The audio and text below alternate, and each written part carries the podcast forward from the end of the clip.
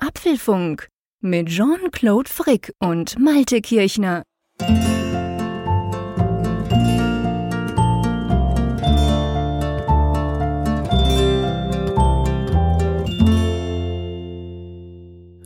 Hey, hallo Malte, wie geht es dir? Ach du, ich ja, ich, ich finde es unfassbar, das zu sagen, aber diese Normalität, die sich in mein Leben jetzt wieder eingeschlichen hat, die ist sehr, die ist sehr angenehm. Also, dass man tatsächlich gut, mal sagen kann, man geht seinem ganz geregelten Alltag nach und es ist, es ist herrlich unspannend zurzeit. ja, das tut doch gut. Das kann ich dir absolut, äh, kann ich dir gut nachvollziehen, dass du das sagst. Gerade solche Reisen sind ja super anstrengend, auch super spannend, aber eigentlich sehnt man sich ja dann doch wieder nach dem in Anführungszeichen normalen Alltag. Insofern normal ist ja auch, dass wir heute an einem Mittwoch ganz normal aufzeichnen, aber dass wir eine Live-Folge machen. Das heißt, während wir diese Folge aufzeichnen, die ihr in eurem Podcatcher später dann irgendwann mal hört, ähm, hören uns im Moment über 100 Leute zu. Normalerweise immer der erste Mittwoch des Monats. Äh, hat letztes Mal nicht ganz gereicht. Malte war ja noch unterwegs. Wir haben ein bisschen später aufgezeichnet und dachten uns dann auch gleich die erste Folge noch mit Jetlag. Das tun wir uns nicht an, das Ganze live zu machen, aber jetzt schon. Das heißt, die Leute, die da zuhören, können uns über Hashtag Apfelfunk Live quasi in die Sendung kommentieren. Und je nachdem nehmen wir es dann rein, oder? Genau. Soll ich mal gleich einen reinnehmen? Ich finde das ganz witzig. Es ist ja schon was Unbedingt. Unbedingt. Der Lennart hat uns nämlich die Frage gestellt und die finde ich ganz witzig, weil ich weiß auch gar nicht, warum er das daran festmacht. Er, er fragt, ist man mit 27 Jahren zu alt, um mit dem Programmieren anzufangen? Und was für Einsteigertipps haben wir bzw. habe ich dazu? Also ich glaube, da kann man ganz klar sagen, man ist nie zu alt, mit dem Programmieren anzufangen, oder? Ja, hoffentlich nicht, Lennart. Das wäre schrecklich. Da hätte ich ja keine Chance mehr. Da müsste ich es mir überhaupt nicht mehr überlegen. Nein, nein, also ich grundsätzlich ist man wirklich nie zu alt, das glaube ich auch. Ich meine, der Malte kann es ein bisschen besser beurteilen. Äh, klar ist es so, beim Autofahren sagt man auch, ich meine, du kannst grundsätzlich immer irgendwann anfangen. Am Anfang, wenn du noch jünger bist, fällt es dir wahrscheinlich leichter. Vielleicht ist das beim Programmieren auch so, weiß ich nicht so recht. Wann hast du angefangen mit Programmieren, Malte? Ja, also in der Beziehung bin ich jetzt natürlich ein schlechter Maßstab. Ich habe tatsächlich in Kindheitstagen habe ich mich schon mit Programmierbüchern Echt? auseinandergesetzt. Ja, die klassische Basic-Karriere von damals. Ja gut, die hatte ich auch, aber ich habe dann, ich habe es dann halt nicht durchgezogen. Also ich, ich nach Basic bin ich ausgestiegen. Basic. Ich, ich habe tatsächlich, ich, ich, konnte das total gut, ja. aber irgendwie den Sprung zu ganz böse salopp gesagt zu was Richtigem habe ich dann nie vollzogen. ja, bei mir war das so diese Karriere Basic, dann kam Pascal, dann hm. bin ich bei Windows auf Delphi übergegangen. Und äh, ja, irgendwann hat es mich dann zu C verschlagen und dann halt so Objective-C und letztendlich der Apple-Programmierung somit. Äh, der Lennart schreibt ja auch noch so Playgrounds auf dem iPad, wäre so sein erster Gedanke für Einsteiger, um, um mal so ein bisschen zu schnuppern. Ist grundsätzlich eine gute Idee, oder? Ist eine sehr gute Idee. Also ich hätte mir gewünscht, ich hätte damals solche Möglichkeiten vorgefunden. Die gab es ja in dem Stile noch nicht. Und mit Playgrounds kannst du wirklich spielerisch so ein bisschen rein riechen. Und ich finde halt auch, Apple hat das sehr gut gemacht. Also sie, sie vermitteln wirklich einen Eindruck davon, wie halt Programmierung funktioniert. Und man kann sich dann immer noch entscheiden, ohne einen riesigen Zeitinvest, ob das jetzt was für einen ist oder ob das dann so böhmische Dörfer sind und man lässt es lieber. Also kann ich nur empfehlen, einfach mal mit Playgrounds rumzuspielen. Kostet ja auch nichts. Und äh, danach dann aber ein vernünftiges Buch kaufen, denn das, glaube ich, braucht es dann doch. Ja, genau. Ja, du, äh, wollen wir gleich mal zu den Themen kommen? Genau. Wir haben ja einiges vor in dieser Sendung und es gibt, kann man sicher sagen, ein absolutes Hauptthema, oder? ja, das Thema kam frei Haus Anfang der Woche, denn äh, es gibt jetzt wieder ein Update. Ja, ein Update, das hat es ja bei Apple lange nicht gegeben, aber diesmal ist es wirklich ein großes. macOS Catalina wurde veröffentlicht. Genau, da werden wir ausführlich drüber sprechen, was wir bis jetzt so erlebt haben, was andere erlebt haben und so weiter. Also den ganz großen Rundumklatsch rund um macOS Catalina gibt's bei uns. Dann sprechen wir drüber, dass Final Cut Pro ebenfalls ein großes Update bekommen hat, was das so kann und warum Final Cut Pro damit quasi ready für die Zukunft ist. Das besprechen wir dann später. Ich habe in unserem Skript jetzt tatsächlich gelesen, die Verspätung der Woche. Nein, die, das ist die Verspätung in der Wolke, hast du da reingeschrieben. Äh, die iCloud-Ordnerfreigabe kommt später. Genau, dann ein Thema, was uns, ich sag mal, auf Social Media vor allem massiv beschäftigt hat die letzten Tage, ist das flackernde iPhone 11 Pro oder das angeblich flackernde iPhone 11 Pro. Da müssen wir natürlich mal drüber sprechen, was das genau heißt, was da im Moment gerade rumgeistert, was da los ist. Auch das besprechen wir in dieser Folge. Dann wie gewohnt natürlich eine Umfrage der Woche, wo wir dann auch die ich wollte auch jetzt schon sagen, Vorjahresumfrage, nein, die der letzten Woche auflösen. So hast du mich schon beeinflusst, lieber Jean-Claude. Und äh, dann natürlich die Zuschriften unserer Hörer. Genau. Also, aber dann lass uns nicht lang drum reden. Wir fangen natürlich mit macOS Catalina an. Für Apple ja untypisch. Ich weiß gar nicht, ging überhaupt eine Pressemitteilung raus? Also entweder habe ich sie nicht gesehen oder auf jeden Fall Montagabend 19 Uhr Hokus Pokus zack und plötzlich war macOS Catalina da. Man wusste natürlich von der letzten Woche, da gab es die Gold Master für die, die beim Beta-Test mitgemacht haben. Da weiß man schon, okay, jetzt kann es nicht mehr so lange dauern, aber trotzdem, es ging dann eigentlich relativ, ich sag mal, unspektakulär über die Bühne. Jetzt rein die Veröffentlichung an und für sich, oder? Ja, es gab tatsächlich eine Pressemitteilung, ich habe gerade nachgeguckt, aber die ist mir jetzt auch wirklich erst aufgefallen. Aber das war ja auch nie, es war ja wirklich schwer, das nicht mitzukriegen, weil im Social Media Bereich war es ja wirklich das Thema des Abends. Da ging es hoch und runter. Angefangen mit der Frage, hast du schon oder sollte man und bis hin zu eben dann auch den ersten Bewertungen bei den Nutzern. Ja. Ja, ja, das ging natürlich dann gleich hoch. Ich meine, das Spannende ist ja, das kann man vielleicht generell, bevor wir auf die einzelnen Feature eingehen, kann man ja sicher sagen, das ist mir jetzt selber auch wieder aufgefallen und ich wage mal zu behaupten, dir auch. Wir beiden haben ja nach der WWDC, als das ja angekündigt wurde im Juni, ja, ich sag mal kurze Zeit, ich glaube bei mir war es noch im Juni und du dann irgendwann, glaube ich, im Juli, haben ja schon auch einen Mac damit dann mit den, äh, mit den Betas gefüttert, aber eben nicht unseren Haupt-Mac, sage ich mal. Das ist bei uns beiden ja ein iMac. Und ich habe jetzt bei mir festgestellt, ich hatte mein MacBook Pro mit Touchbar, da lief die Beta drauf. Das brauche ich nicht so viel. Manchmal habe ich sogar zwei, drei Betas quasi übersprungen und dann gleich wieder aktualisiert und so. Aber mir ist dann schon aufgefallen, in dem Moment, wo du es auf deinen Produktivrechner, an dem du irgendwie 50 Stunden pro Woche sitzt, schmeißt, das ist schon noch eine andere Liga dann plötzlich. Also gewisse Fehler kommen dann auch dann erst zum Tragen, oder?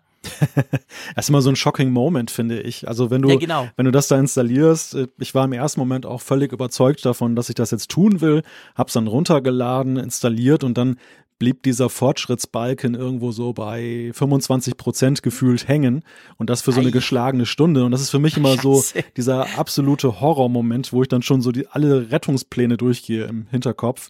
Aber dann ging es dann doch weiter und ja, also ich finde Betriebssystem auf dem Mac äh, updaten ist schon ein anderes Kaliber als auf dem iOS-Gerät. Das, ja. weil, weil so unglaublich viel mehr variabel auch dranhängt. Man hat irgendwie, vielleicht ist es auch nur, nur eine Bauchgefühlgeschichte, aber ich finde auf dem Mac, das es gab auch Jahre, da habe ich tatsächlich das hinausgezögert, weil ich dachte, naja, mhm. so viele coole Features sind jetzt auch nicht dabei. Ich habe es ja schon getestet auf einem Testrechner, der jetzt unschädlich ist, wenn er kaputt ist. Und äh, ich lasse es erstmal sein. Ich warte erstmal ab, ob es ein Update gibt. Aber bei Catalina muss ich dir sagen, und wir kommen ja auch noch auf die Features zu sprechen, da ist schon einiges drin, was ich sehr reizvoll finde und wo ich jetzt auch nicht länger warten wollte, das in den Produktivbetrieb zu geben. Wenngleich ich sagen muss, also hier aufnahmetechnisch beim Podcast, ähm, die Audacity-Geschichte, das Programm, mit dem ich mal so meinen mein Pegel ein bisschen messe, ist natürlich hier gleich hops gegangen. Also das ist ja immer das Risiko, was du hast, dass Apps, die vorher einwandfrei funktionierten, dann plötzlich haken und du musst irgendwie nachjustieren oder eine neue Version laden. Genau das ist dann mhm. auch wieder passiert. Ja, ja, also es ist tatsächlich, also ich meine, ganz grundsätzlich, bevor wir in die Details gehen, ist ein großartiges Update. Also das will ich mal gleich sagen. Aber es ist, es ist wie, wie du sagst, ich meine, seien wir ehrlich, ein Update eines iPhones, iPads, das ist ja eine komplett kontrollierte Umgebung. Da hast du ja nicht irgendwelche Apps, die du irgendwo runtergeladen hast, die du irgendwelche Einstellungen vornehmen kannst. Das ist ja im Vergleich zu einem Mac, wo du zwei Millionen Sachen verändern kannst, ja ganz eine andere Liga. Klar gibt's nicht beliebig viele Macs, das ist bei Windows ja noch, noch mal ganz anders, aber trotzdem ist jeder Mac in sich ja völlig eigen, je nach Tools, je nach Programmen. Du kannst eben auch Tools aus dem Web, du kannst irgendwelche Tools runterladen, die irgendwas verstellen. Also von dem her ist das schon immer noch noch eine andere Hausnummer. Und ich meine, ich bin ja, muss ich, ich gebe es ja hier, ich gebe ja hier offen zu, ich bin ja ziemlich blauäugig auch rangegangen. Ihr wisst, ich habe ja seit ein paar Wochen den iMac Pro. Der ist natürlich inzwischen perfekt aufgesetzt, der läuft wunderbar. Aber ja, ich gebe zu, ein Backup habe ich von dem Teil noch gar nie gemacht. Der ist einfach so, der ist einfach da, da habe ich alles draufgeschmissen, losgelegt, gearbeitet, ich bin super zufrieden. Und dann während der Installation von Mac OS Catalina, also während der Balken da, ich gebe zu, der ging recht schnell. Ist mir schon auch aufgefallen. Das ging ein bisschen schneller als bei meinem iMac 5K aus dem Jahre 2014. Aber anyway, während das passiert ist, habe ich so überlegt, hm, wenn das jetzt schief geht, dann hast du nicht mal ein Time Machine Backup, du Pfeife. Also, das war dann schon so ein bisschen okay. Ja, ich habe noch einen dritten Rechner, den ich natürlich in dem Fall noch brauchen könnte. Mein, mein in Anführungszeichen alter iMac steht immer noch da. Ich habe den noch gar nicht verkauft. Aber trotzdem, also hm, das war dann so ein bisschen, hm. Aber ja, ist gut, gut gegangen. Und bei mir muss ich sagen, vielleicht auch geschuldet dran, dass der Mac noch so neu ist und drum vielleicht auch noch nicht jedes Tool wieder drauf Platz gefunden hat, ähm, ist es wirklich Stand heute Holz an, an, an, mach, an, an, anrühren, ähm, läuft's perfekt. Muss ich wirklich sagen. Also es gibt ganz kleine Dinge, da kommen wir nachher dazu, vor allem bei, bei der Sicherheit. Aber grundsätzlich habe ich jetzt tatsächlich noch nichts angetroffen, das so gar nicht läuft, wie du jetzt zum Beispiel gerade mit, o mit Audacity das festgestellt hast. Ja, ist tatsächlich meine erste negative Erfahrung mit Catalina ah, jetzt in mhm nahezu zwei Tagen. Aber ich muss ja trotzdem mal sagen an dieser Stelle, lieber Jean-Claude, du fährst ja volles Risiko. Also ohne Backup ja, und alles da ranzugehen, mein lieber Mann. Ja, weißt du, weißt du, jetzt vielleicht noch zur Ehrenrettung, bevor er jetzt denkt, was ist denn das für einer? Ähm, der Punkt ist natürlich der, ich meine, ich habe diesen iMac Pro jetzt seit ein paar Wochen und ich habe den ja, ich habe ja da kein Backup zurückgespielt. Also ich habe den wirklich aufgekauft, ausgepackt und dann einfach quasi alles installiert, was ich brauche. Und ich muss dir inzwischen sagen, das ist halt auch viel einfacher als früher. Ich meine, früher hatte ich tausend Tools und habe an denen rumgepröbelt und musste genau die entsprechende Einstellung wieder haben. Da ging es gar nicht ohne Backup, um einen neuen Mac aufzusetzen. Heute setze ich mich hin, ich mache den Mac App Store, ich lade das Zeug runter, Adobe Creative Suite noch drauf und ich habe sowieso alle meine Daten in der Cloud. Ich bin relativ schnell, nach sagen wir ein paar Stunden Downloads von ein paar hundert Gigabyte aus der Cloud, bin ich am Arbeiten. Und mit diesem Wissen im Hintergrund wusste ich ja, hey, grundsätzlich, ja, wenn der halt nicht mehr läuft, dann, pff, dann muss ich zwar zwischendurch mal mit dem, mit, mit, mit meinem MacBook durchkommen, aber wie gesagt, die Daten sind sowieso in der Cloud. Also ich bin dann relativ schnell wieder ready. Das ist nicht wie früher, wo ich da tagelang dran rumgedoktert habe. Also drum, das hat mir natürlich so eine gewisse Nonchalance gegeben, dass ich halt dachte, oh, pff, komm, das, das klappt schon und wenn es nicht klappt, dann kriegst du ihn einigermaßen schnell wieder hin. Mhm. Das ist natürlich bei, bei anderen Konfigurationen oder bei Leuten, die sagen, ich will keine Cloud, ich brauche alles lokal, da sieht es natürlich ganz anders aus, keine Frage. Ja, ja, ich muss ja zugeben an dieser Stelle, dass ich tatsächlich auch so ein Lebenskünstler war, was Backup angeht. Dass ich habe das sehr lange sträflich vernachlässigt wusste das zwar, dass man das tun sollte und eigentlich machen muss, aber irgendwie hatte ich nie die vernünftige Backup-Strategie. Es war mir alles zu langsam, weißt du, das war so der Punkt. Mhm. Jedes mhm. Speichermedium, dieses Übertragen von diesen irren Datenmengen, die ich mal anhäufe, das war mir zu lange und das nervte und es, es, blockierte dann, dann Rechnerleistung und das, das hat mich davon abgehalten. Mittlerweile habe ich tatsächlich so meine Backup-Strategie gefunden. Also einerseits läuft halt mhm. Time Machine Backup mit so einem NAS halt hier immer im Hintergrund lokal. Und auf der ja. anderen Seite bin ich, ähm, ja, so viel Werbung darf vielleicht an der Stelle sein, bei Backblaze seit einiger Weile. Ah. Und okay. äh, habe eigentlich meinen ganzen Mac dann halt in der Cloud dann auch nochmal abgelegt, verschlüsselt. Was ich schon ja sehr ein, ein sehr wohliges Gefühl finde. Es kostet natürlich Geld pro Monat, aber es ist irgendwie schon so. Aber ist doch auch schrecklich langsam, oder? Ich habe die vor ein paar Jahren mal getestet. Ich meine, drum sage ich, ein paar Jahre. Es kann natürlich.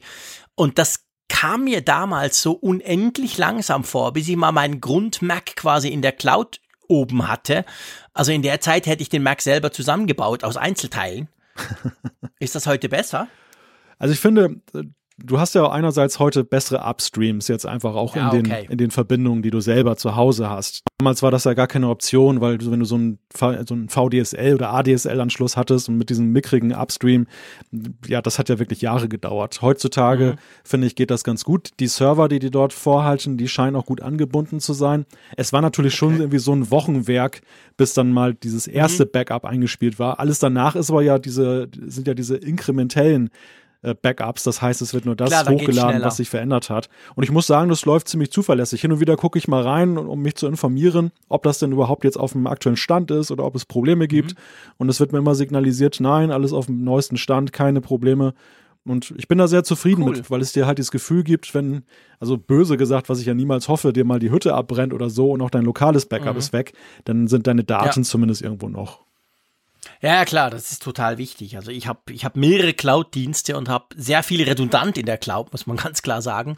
Aber das ist mir eben entsprechend auch wert. Also von dem her gesehen, so ganz ohne Backup bin ich natürlich nicht unterwegs. Und normalerweise hatte ich an meinem alten iMac hatte ich tatsächlich auch noch so eine, ein USB-Drive, ein 2 Terabyte großes und habe da einfach die Time Machine mitlaufen lassen. Das habe ich aber noch nicht an meinen neuen Mac gestöpselt. Muss ich mal noch machen. Aber komm, lass uns mal zum, zum, zum, zum Tool selber, zum Mac OS Catalina kommen. Und zwar, wir fangen tatsächlich an mit einem Tool. Ich glaube, jetzt so vier Tage, na, drei, dreieinhalb, drei Tage nach, nachdem das released war, kann man, glaube ich, sagen, die meisten Reaktionen gab es ja schon dahingehend, dass halt 32-Bit-Anwendungen oder 32-Bit-Erweiterungen im Browser oder auch bei Photoshop und bei anderen Tools, dass einfach alles salopp gesagt 32-Bittige läuft nicht mehr unter Mac OS Catalina. Ich hatte keine Probleme, aber das kann man glaube ich schon sagen, da sind einige drüber gestolpert, obwohl man diesen Switch ja schon lange angekündigt hat. Es war ja nicht so, dass man das nicht wusste, oder? Das wusste man und es ist ja tatsächlich so, dass der Mac da jetzt etwas nachvollzieht, was ja in der iOS-Welt schon länger umgesetzt mhm. ist, nämlich diesen Switch auf 64-Bit-Anwendung. Ich denke, dass die Stolperfallen lauern vor allem halt, wie du es gerade ja schon so ein bisschen angetönt hast, halt in solchen Plugins, in solchen Erweiterungen. Meistens gar nicht so in der Hauptsoftware, weil die ja häufig dann gerade wenn man sie über den App Store lädt, dann ja regelmäßige Updates erhält und irgendwann, wenn sie es nicht schon war, dann entsprechend aktualisiert wurde. Mhm. Aber das, das Problem ist, sind vor allem natürlich auch solche Tools und ich finde, die hast du auf dem Desktop auch viel mehr als auf einem Smartphone, die auch ewig nicht aktualisiert wurden. Denn ja. auf dem Smartphone nervt es dich ja irgend, irgendwann, wenn eine App nicht mehr, mehr aktualisiert wird. Du hast ein altes Layout, das sieht irgendwie, das passt sich mhm. nicht an neue Bildschirmverhältnisse gar nicht. Also ja. irgendwann denkst du, meine Güte, die ist doch Mist und ich will jetzt mal was Neues und dann suchst du dir vielleicht eine andere App oder der Hersteller kommt mal zu Potte. Und beim mhm. Mac ist das ja nicht so. Also da hast du ja viele Sachen, die jetzt auch meinetwegen zehn Jahre im gleichen Layout bleiben konnten. Sie funktionieren mhm. einfach. Mhm. Nur leider, wenn sie nicht mehr aktualisiert wurden, sind sie mit hoher Wahrscheinlichkeit, wenn sie so alt sind, 32 Bit. Genau, ja, das genau. Drum, für die, die nicht sowieso schon auf macOS Catalina sind, und ich glaube, da darf man durchaus sagen, ich behaupte mal, ihr dürft uns gerne schreiben, ähm, aber ich behaupte mal, dass wahrscheinlich die Adoptionsrate, also sprich der Zeitpunkt, wo du sagst, hey komm, jetzt hau ich das drauf, beim Mac bei großen Updates deutlich länger dauert als zum Beispiel bei iOS beim iPhone, wo du eher noch sagst, ja klar, iOS 13, 14, 15 kommt, das tun wir drauf. Von dem her gesehen kann man sicher davon ausgehen, dass jetzt noch nicht so extrem viele Leute das schon drauf haben. Drum vielleicht der Tipp, bevor ihr das draufknallt, wenn ihr nicht sicher seid und gerade wenn ihr den Mac schon lange habt und schon immer, ich sag mal, viel Zeug drauf habt, nicht so eine frische Installation, wie es jetzt bei mir der Fall war, dann checkt doch mal die 32-Bit-Anwendungen ab. Das kann man auf verschiedene Art und Weise tun. Eine sehr einfache, wie ich finde, wir verlinken euch die, ist ein Tool, das es gibt. Das kann man runterladen, das listet euch dann ganz schön alle 32-Bit-Anwendungen auf. Dann könnt ihr quasi gucken, okay, was ist denn das? Brauche ich das überhaupt noch? Oder ist das eben vielleicht eine für euch super wichtige Anwendung, die dann halt momentan das Update verhindern würde? Also das ist sicher was, was man vorher checken sollte, oder? Ja, unbedingt. Also besonders wenn man weiß, dass man von bestimmten Programmen abhängt, dann sollte man natürlich vorher das nochmal überprüfen. Genau, ich bin ja so ein Standardarbeiter. Ich habe ja nichts Spezielles bei mir drauf. Von dem her kam ich da eigentlich relativ locker durch. Dann ist es ja so, das fällt einem gleich auf beim, beim, beim Mac ähm, die Sicherheit wurde ja erhöht. Das merkt man auf verschiedene Art und Weise. Ich sag mal, die positive ist zum Beispiel, das konnte man auch auf, auf Twitter schon lesen, dann haben dann Leute das Festplattendienstprogramm nach dem Update aufgemacht und haben plötzlich gesagt, hey, ich habe da zwei Systempartitionen irgendwie. Ich habe macOS Daten und macOS was anderes. Was ist denn das? Vorher hatte ich nur eine quasi, salopp gesagt, zwei Festplatten. Und das ist ja jetzt so, dass die Systempartition, also da, wo das macOS eben drauf läuft, die ist geschützt und es gibt eine zweite, da merkt ihr als Benutzer zwar nichts, ihr habt immer noch euer normales Drive, da ist alles drauf, aber die, die Daten quasi sind geschützt von der Systempartition, das ist so die eine Geschichte. Da merkt man, ich sag mal, als User nichts davon, außer man grübelt nach. Aber was einem schon auffällt, meine Güte, wie viele Sicherheitshinweise man kriegt. Jede App, die du nach dem Update startest, da kommt zuerst mal so, hey, darf der auf den Desktop zugreifen? Darf der auf Download zugreifen? Darf der das? Darf der das? Und so gefühlt die erste Stunde klick, nickst du eigentlich nur solche Meldungen ab, oder? Ich staunte auch darüber, wie viele Apps bei mir berechtigt sind oder Berechtigung haben möchten, mir Mitteilungen zuzuschicken. Ja, das, das ist krass, ja. Ja, ja, das ist, das ist tatsächlich ja, ein krasser Wandel äh, gegenüber vorher ist natürlich halt eben auch so, man kommt in so ein Running System rein und erhöht dann plötzlich die Sicherheitsbarriere. Also in künftigen Versionen wird uns das ja nicht mehr plagen. Aber jetzt in diesem Startpunkt gebe ich dir recht, das hat mich tatsächlich auch über eine Stunde erstmal beschäftigt, erstmal irgendwelche Bestätigungen zu geben oder mitunter auch Nein zu sagen. Es war auch ganz interessant, welche Apps noch so mir Mitteilungen schicken wollten, wo ich sagte, nö, du nicht. du bleibst ja, ich finde, ich finde, genau, ich finde vor allem, also das, das Mitteilung schicken finde ich zum Beispiel super, weil da kannst du genau das, da habe ich auch recht restriktiv habe ich die meisten einfach abgelehnt, weil ich sowieso Mitteilungen auf dem Mac relativ blöd finde, im Unterschied zum iPhone, wo ich sie erliebe. Aber was mir dann schon aufgefallen ist, ich meine, es kommt zum Beispiel auch, es kommt dann zum Beispiel auch die Meldung, hey, ähm, Adobe Audition möchte auf deine, also salopp gesagt, auf deine Festplatte zugreifen. Und da muss ich so sagen, ja Freunde, klar, ich will am Schluss mal ein File speichern, irgendwann am Ende des Tages. Also es gibt natürlich so gewisse Fragen, wo ich mich schon, wo ich schon dachte, ist zwar schön, sehe ich das mal, wo der überall drauf hinzugreift, aber ja, ohne geht's ja nicht. Also weißt du, hm. das kam mir so ein bisschen vor, Benachrichtigung ist cool und, und Standort und alles ist toll, aber es gab so gewisse, die waren ja klar, weil wahrscheinlich, wenn du die ablehnst, läuft einfach die App überhaupt nicht. Also von dem her gesehen, mir kam es fast ein bisschen heftig vor. Es hat mich so ein bisschen an Windows Vista erinnert vor vielen Jahren, wo sich ja übrigens Apple dann auch in Werbekampagnen drüber lustig gemacht hat, in dieser berühmten I'm a PC und I'm a Mac Kampagne.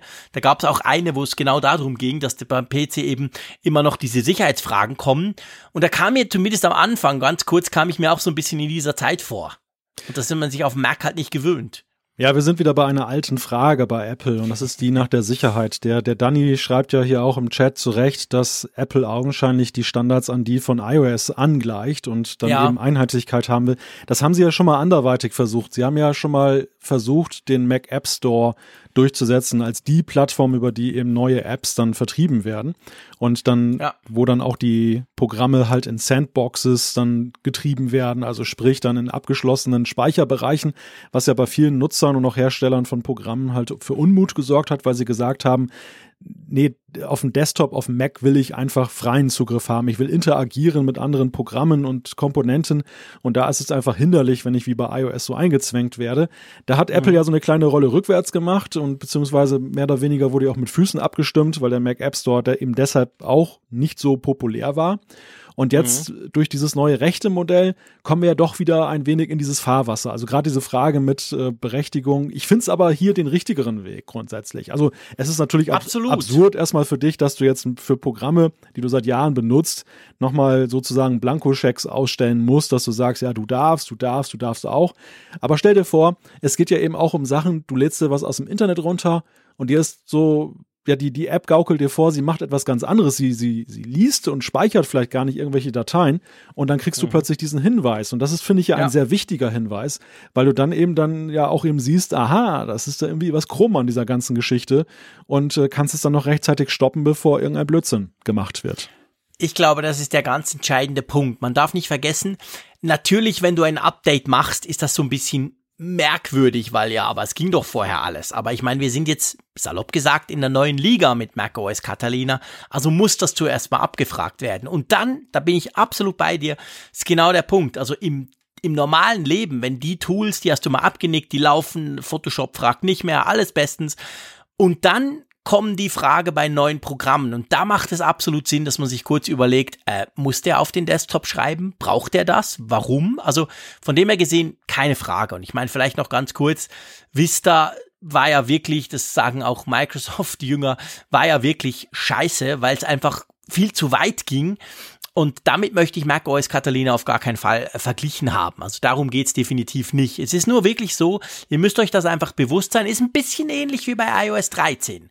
Da ist ja auch, kamen auch einige Splash-Screens mehr. Da kam die ein oder andere Anf Abfrage mehr. Also meiner Frau ist das vor allem aufgefallen, als sie ihr iPhone aktualisiert hat. So ähnlich ist es beim Mac und je nach Tools, die ihr halt einsetzt, je nachdem wie viel ihr drauf habt, kriegt ihr am Anfang einige Abfragen. Also nicht, nicht erschrecken, sondern das halt mal kurz lesen und entsprechend dann reagieren. Das ist nur am Anfang so, ist nicht so, dass das dann weitergeht. Das war ja genau das Problem von Vista. Das hat ja dann nie aufgehört. Es war ja dann ständig quasi. Aber das ist bei Mac nicht so. Aber am Anfang braucht man da so ein bisschen Zeit, um da mal rumzuklicken, oder? ja, das kann man so sagen. Gut, dann lass uns mal zu Features kommen und wir fangen natürlich, ja, ich sag mal, mit dem Feature, das wahrscheinlich den meisten Leuten, dass die meisten Leute am spannendsten finden und ich persönlich am total uninteressantesten. Drum fangen wir mit Sidecar an, wenn du einverstanden bist, dieser Möglichkeit, ein iPad als Zweitbildschirm, als Touchscreen Input Device, als eine Art Touchbar, sag ich mal, zu nutzen am Mac. Ganz ehrlich gesagt, das wurde ziemlich gehypt an der WWDC schon. Das wurde in den Briefings, die ich damals in, in San Jose habe, wurde das super breit gezeigt, wie geil das doch ist. Ich habe mich damals schon gefragt, hm, brauche ich das? Ich bin jetzt heute hier, sitze an meinem Tisch. Gut, ich gebe zu, ich habe ein 34 Zoll Screen und ein 27 Zoll iMac. Okay, ich habe wahrscheinlich genug Bildschirm, aber ich weiß nicht. Also das ist ein Feature, ich finde das jetzt nicht so wahnsinnig super geil, wie alle tun. Wie siehst du das? Jetzt mal ganz generell bewertet, bevor wir ins Detail steigen. Also ich glaube, die, die Aufmerksamkeit, die dieses Feature bekommen hat, resultiert auch einfach daher, weil es tolle Bilder abgibt. Es gibt tolle Fotos ab. vielleicht, vielleicht. Ja, ja. das ist kaum, also das Problem ist ja bei, bei macOS ähm, im Allgemeinen, wenn du da neue Features einbaust, meistens gibt es ja eben nur irgendwelche Bildschirmfotos ab, die man jetzt für Promotion nutzen kann, seien es mhm. Apple, fürs Marketing. Und ja. bei diesem Feature ist es so, man sieht halt diesen Mac links, man sieht das iPad rechts und du siehst ja, halt sehr viel Bildschirm. Und ich glaube, das ist einer der Gründe, warum das halt sehr nach außen gekehrt wurde. Ich gebe dir allerdings recht, also mich hat das eigentlich gleich bei der WWDC-Präsentation ein wenig kalt gelassen, weil ich dachte, sie, sie vollziehen da ja etwas nach, was es auf dem freien Softwaremarkt auch für den Mac schon sehr lange gibt. Es gibt ja Duet mhm. Display. Das ist eine App, die schon sehr lange am Markt ist, wo, glaube ich, auch ehemalige Apple-Ingenieure sogar die entwickelt haben. Mhm. Und mit der kannst du eben dann, ich glaube, das ist aber eine Kabelverbindung. Ich habe die, ja. besitze die sogar, habe die aber ewig schon nicht mehr eingesetzt. Da siehst du schon, wie, wie, wie dringend ich das Feature benötige. auf jeden Fall, damit kannst du eben auch dann auf dem iPad ähm, gerade dein MacBook-Display erweitern. Ich glaube, darum geht es ja. Es geht ja nicht darum, dass du dein iMac Pro erweiterst jetzt, weil der, genau. das, das geht ja gerade um kleine Bildschirme. Und ich denke natürlich gerade auch an dieses Szenario, was ich ja im letzten Jahr immer wieder hatte, wo ich dann in Hamburg ja war und habe mein kleines Setup aufgebaut. Ich hatte natürlich mein iPad dabei, ich hatte ein MacBook dabei, aber ich hätte jetzt ja nicht irgendwie noch ein 38 Zoll Display in meinem Koffer mitgeschleppt. Und da könnte ich dann auf einfache Weise das erweitern. Und das finde ich bei Sidecar eigentlich ganz attraktiv, eben auch kabellos. Ja, also ich glaube, das ist wahrscheinlich der entscheidende Punkt. Also auf einem stationären, auf einem iMac, egal was für einer, brauchst du das nicht zwingend. Und wenn du es wirklich so oft brauchst, dann schmeißt du dir einen zweiten Monitor daneben und dann hast du genug Platz. Aber ja, genau. Die Frage ist natürlich, wenn du einen Laptop hast, du hast vielleicht sowieso ein iPad, dann kann es durchaus nützlich sein. Das ist natürlich genau der Punkt. Ich habe tatsächlich auch an dich gedacht, an deine Aufnahmesituation jeweils in Hamburg oder so wo du ja alles ziemlich zusammengedrückt auf deinem kleinen MacBook gemacht hast.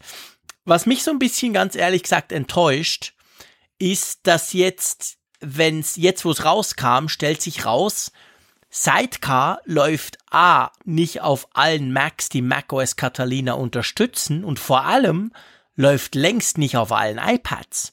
Also die Kombinationsmöglichkeiten sind salopp gesagt ziemlich beschränkt. Ja, das ist in der Tat so ein bisschen bedrückend, vor allem weil ja eben die Mitbewerber am freien Markt das ja eben schon können. Da konnte man ja, konnte man es ja schon mit älteren iPad-Modellen machen. Mhm. Ich glaube, der Hintergrund ist ja gerade die Sache mit dem Pencil, weil man das eben auch als zentrales Feature bewirbt, weil man sagt, du kannst eben das auch fast wie eine Art Tablet einsetzen, also als Tablet-Display, dass du dann eben mit dem Bildschirm und mit dem Stift dann eben auch steuern kannst. Und ähm, damit das nichts für Verwirrung sorgt und Leute plötzlich anfangen, auf iPad Minis der ersten Generation mit dem Stift rumzukrackeln, was natürlich gar nicht geht, dass man dann das so restriktiver handhabt. Ich kann es mir nur so erklären. Also ich, ich weiß halt nicht, warum Apple etwas nicht hinkriegen sollte, was ein anderer Hersteller, der sich angeflanscht hat, schon seit Jahren hinbekommt. Ja, also ich, also ich meine, beim iPad, das ist tatsächlich so. Also Apple hat schon, schon im Juni damals bei den Briefings haben sie sehr herausgestrichen, dass du durch diese Funktion Sidecar ja jetzt quasi den Apple Pencil auch auf dem Mac brauchen kannst, über das iPad eben. Könnt euch vorstellen, wie thrilled ich bei dieser Funktion war. Mir ist gleich der Kaffee vor Schreck am Boden gefallen. Nein, ich bin ich kurz weggepennt. Aber klar, also Stift ist ganz wichtig für Apple bei Sidecar. Das heißt grundsätzlich, das läuft halt nur auf iPads, die auch den Stift unterstützen. Und so, das sind zwar jetzt heute aktuell, wenn ich ein iPad kaufe, alle, aber ja, nicht eben nicht alle in der Zeit zurück sozusagen. Aber was mich dann schon auch ein bisschen erstaunt hat, ist, dass es eben, dass quasi dass die Mac-Modelle selber, also angenommen, ich habe ein iPad Pro, weil ich finde, das ist ein super iPad und überhaupt müssen wir nicht diskutieren, ist ja ein geiles iPad. Und dann habe ich einen iMac 2014 zum Beispiel, so, den wir ja haben oder hatten.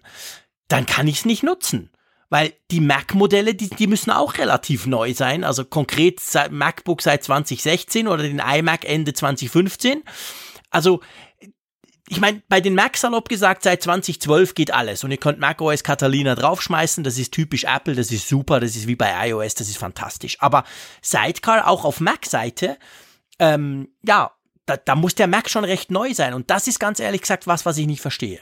Weil bei den iPads, okay, hm. Stift und so, verstehe ich, aber wa warum kann das mein iMac 2014 5K nicht? Oder warum darf der das nicht? Sagen wir so.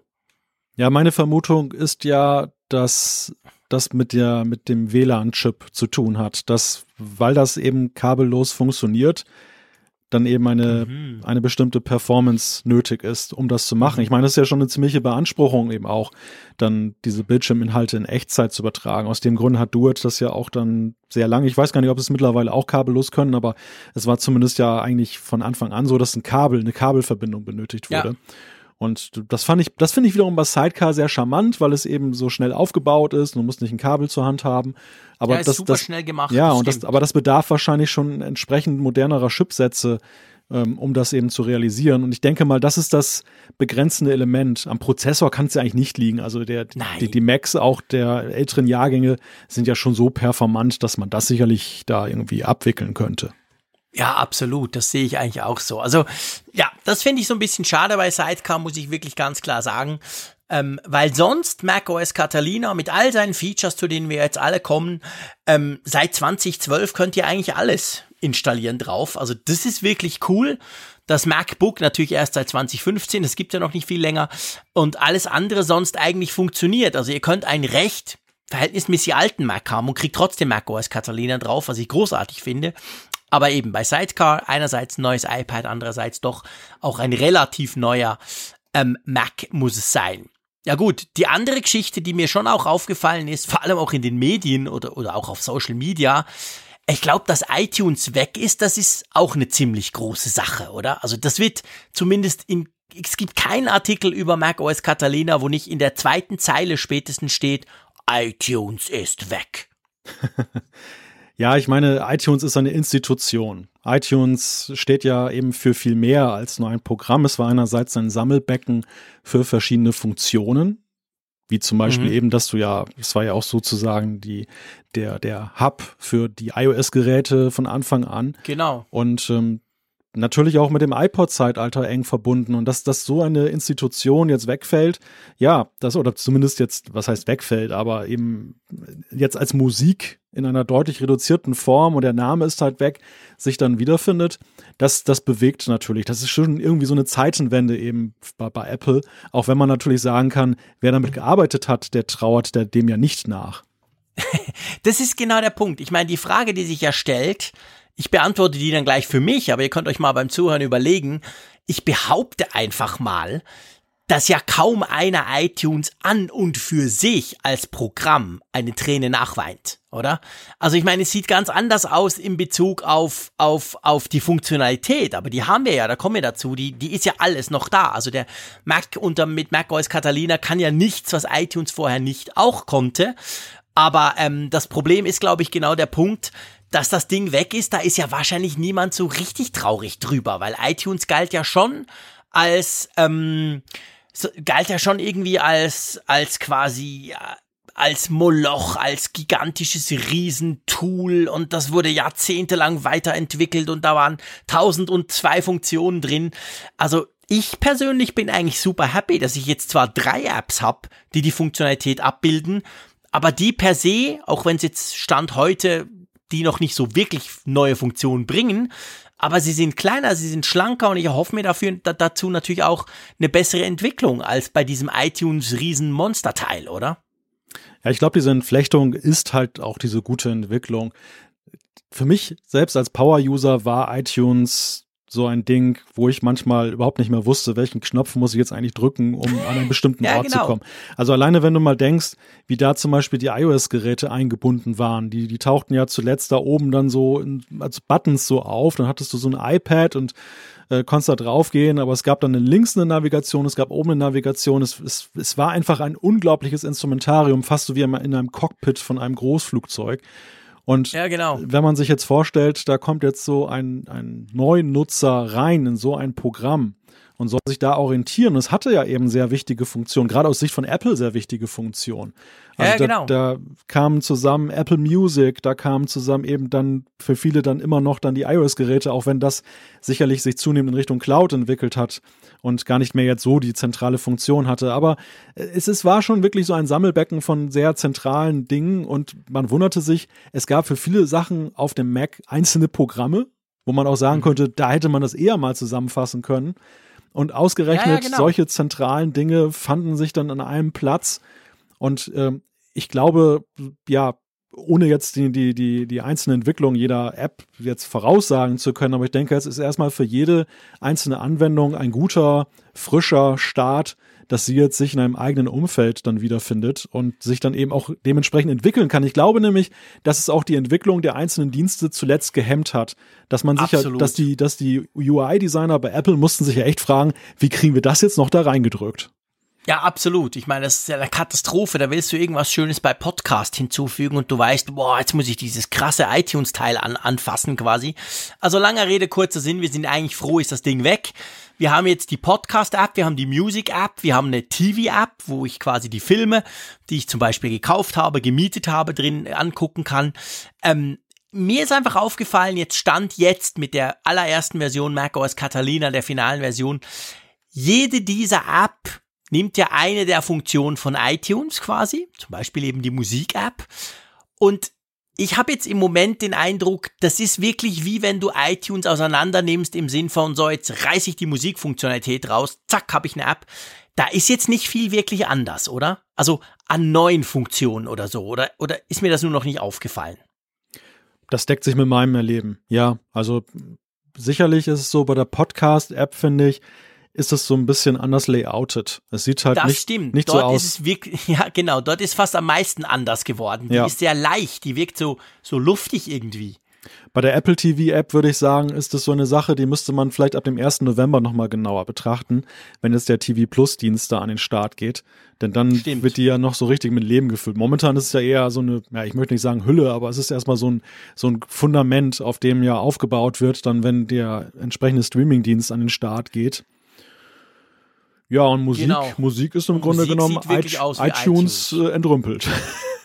genau, iTunes entrümpelt, der Musikteil von iTunes quasi. Du hast deine Musik drin, falls du früher, wie ich das zum Beispiel gemacht habe, tausende von CDs gerippt hast. Du hast natürlich Apple Music, wenn du das hast, drin und so weiter, alle deine Playlists. Auch, äh, ich sag mal, schön übersichtlich, aber jetzt nicht wirklich in dem Sinn anders. Es wirkt alles ein bisschen leichter, ein bisschen luftiger, das ist auch bei der Musik-App so. Aber grundsätzlich nicht groß anders. Und dann stellt sich natürlich die Frage, die hat sich mir tatsächlich auch gestellt, und zwar schon an der WWDC vor vielen Monaten. Ja, aber es gibt doch noch Leute, die ihr iPhone an den Mac stöpseln, so mit Kabel, so wie früher. wo, wo, wo, wo sind denn die jetzt? Was machen denn die jetzt? Weil es gibt nämlich keine iPhone-App auf dem Mac.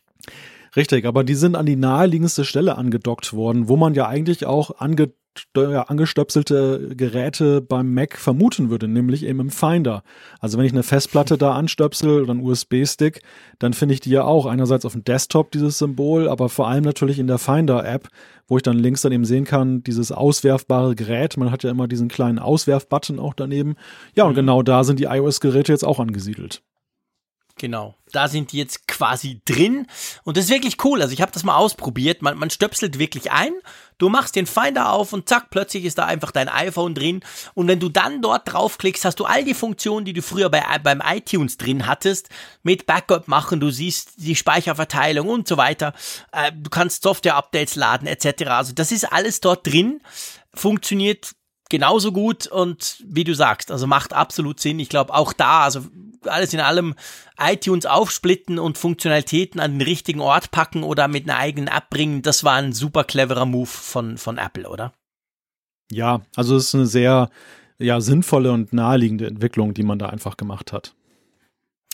Lass uns zum nächsten Feature kommen, das ja auch recht groß auf der Keynote damals vorgestellt wurde.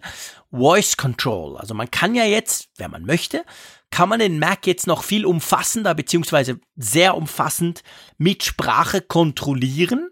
Das ist nicht primär gedacht für Leute, die irgendwie Siri gerne Aufgaben erteilen oder so, sondern natürlich zum Beispiel für Leute, die vielleicht Probleme haben, mit der Maus umzugehen, die vielleicht sonst eine Beeinträchtigung haben, die das Ganze per Sprache steuern wollen.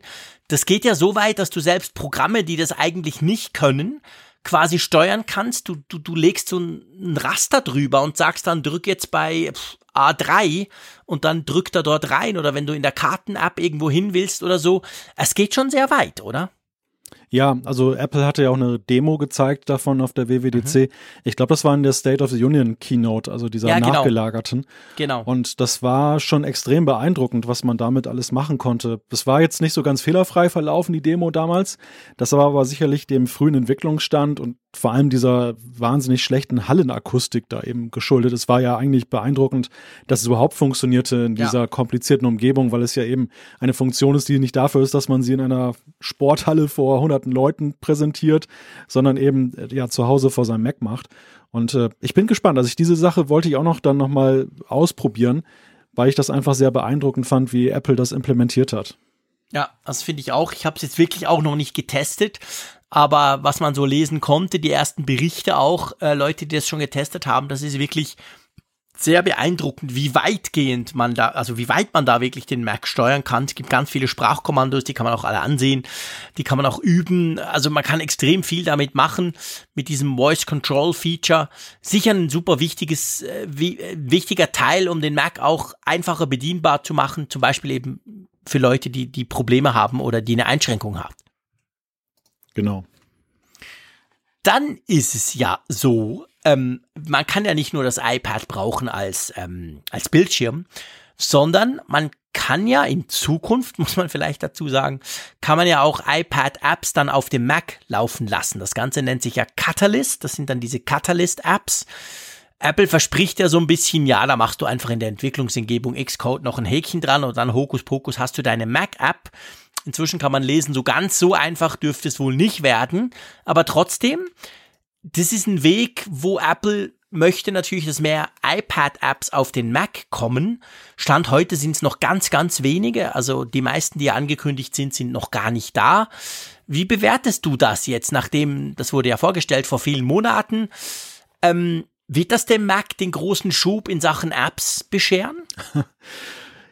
Ja, ich glaube, die Euphorie, die wir am Anfang ja auch hier im Podcast hatten mhm. und die so im ersten Moment ja, sowohl kurz vor der Keynote als auch danach dann kam, die ist so ein bisschen abgeflaut. Also die Realität hat die Entwicklergemeinde ja eingeholt, dass es an, damit anfängt, dass eben die, die App eben ja schon gewisse Voraussetzungen mitbringen muss. Sie muss eben neuesten Standards, also gerade in Sachen Rückwärtskompatibilität ist es sehr schwer, eine iOS-App dann auch noch für den Mac anzubieten. Man muss dann schon eben sagen, okay, ich setze das Limit dann eben sehr hoch an, was wiederum viele Nutzer auf iOS-Geräten auch mitunter ausschließen kann. Je nachdem, es ist von App zu App unterschiedlich, aber unter Umständen kann es eben so sein.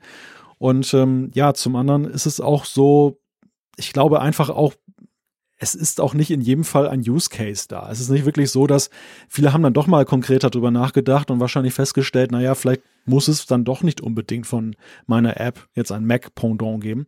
Ich glaube trotzdem, mhm. dass wir einige sehen werden, die unter anderen Umständen viel später oder gar nicht gekommen wären. Also ja. man hört ja schon von dem einen oder anderen Entwickler.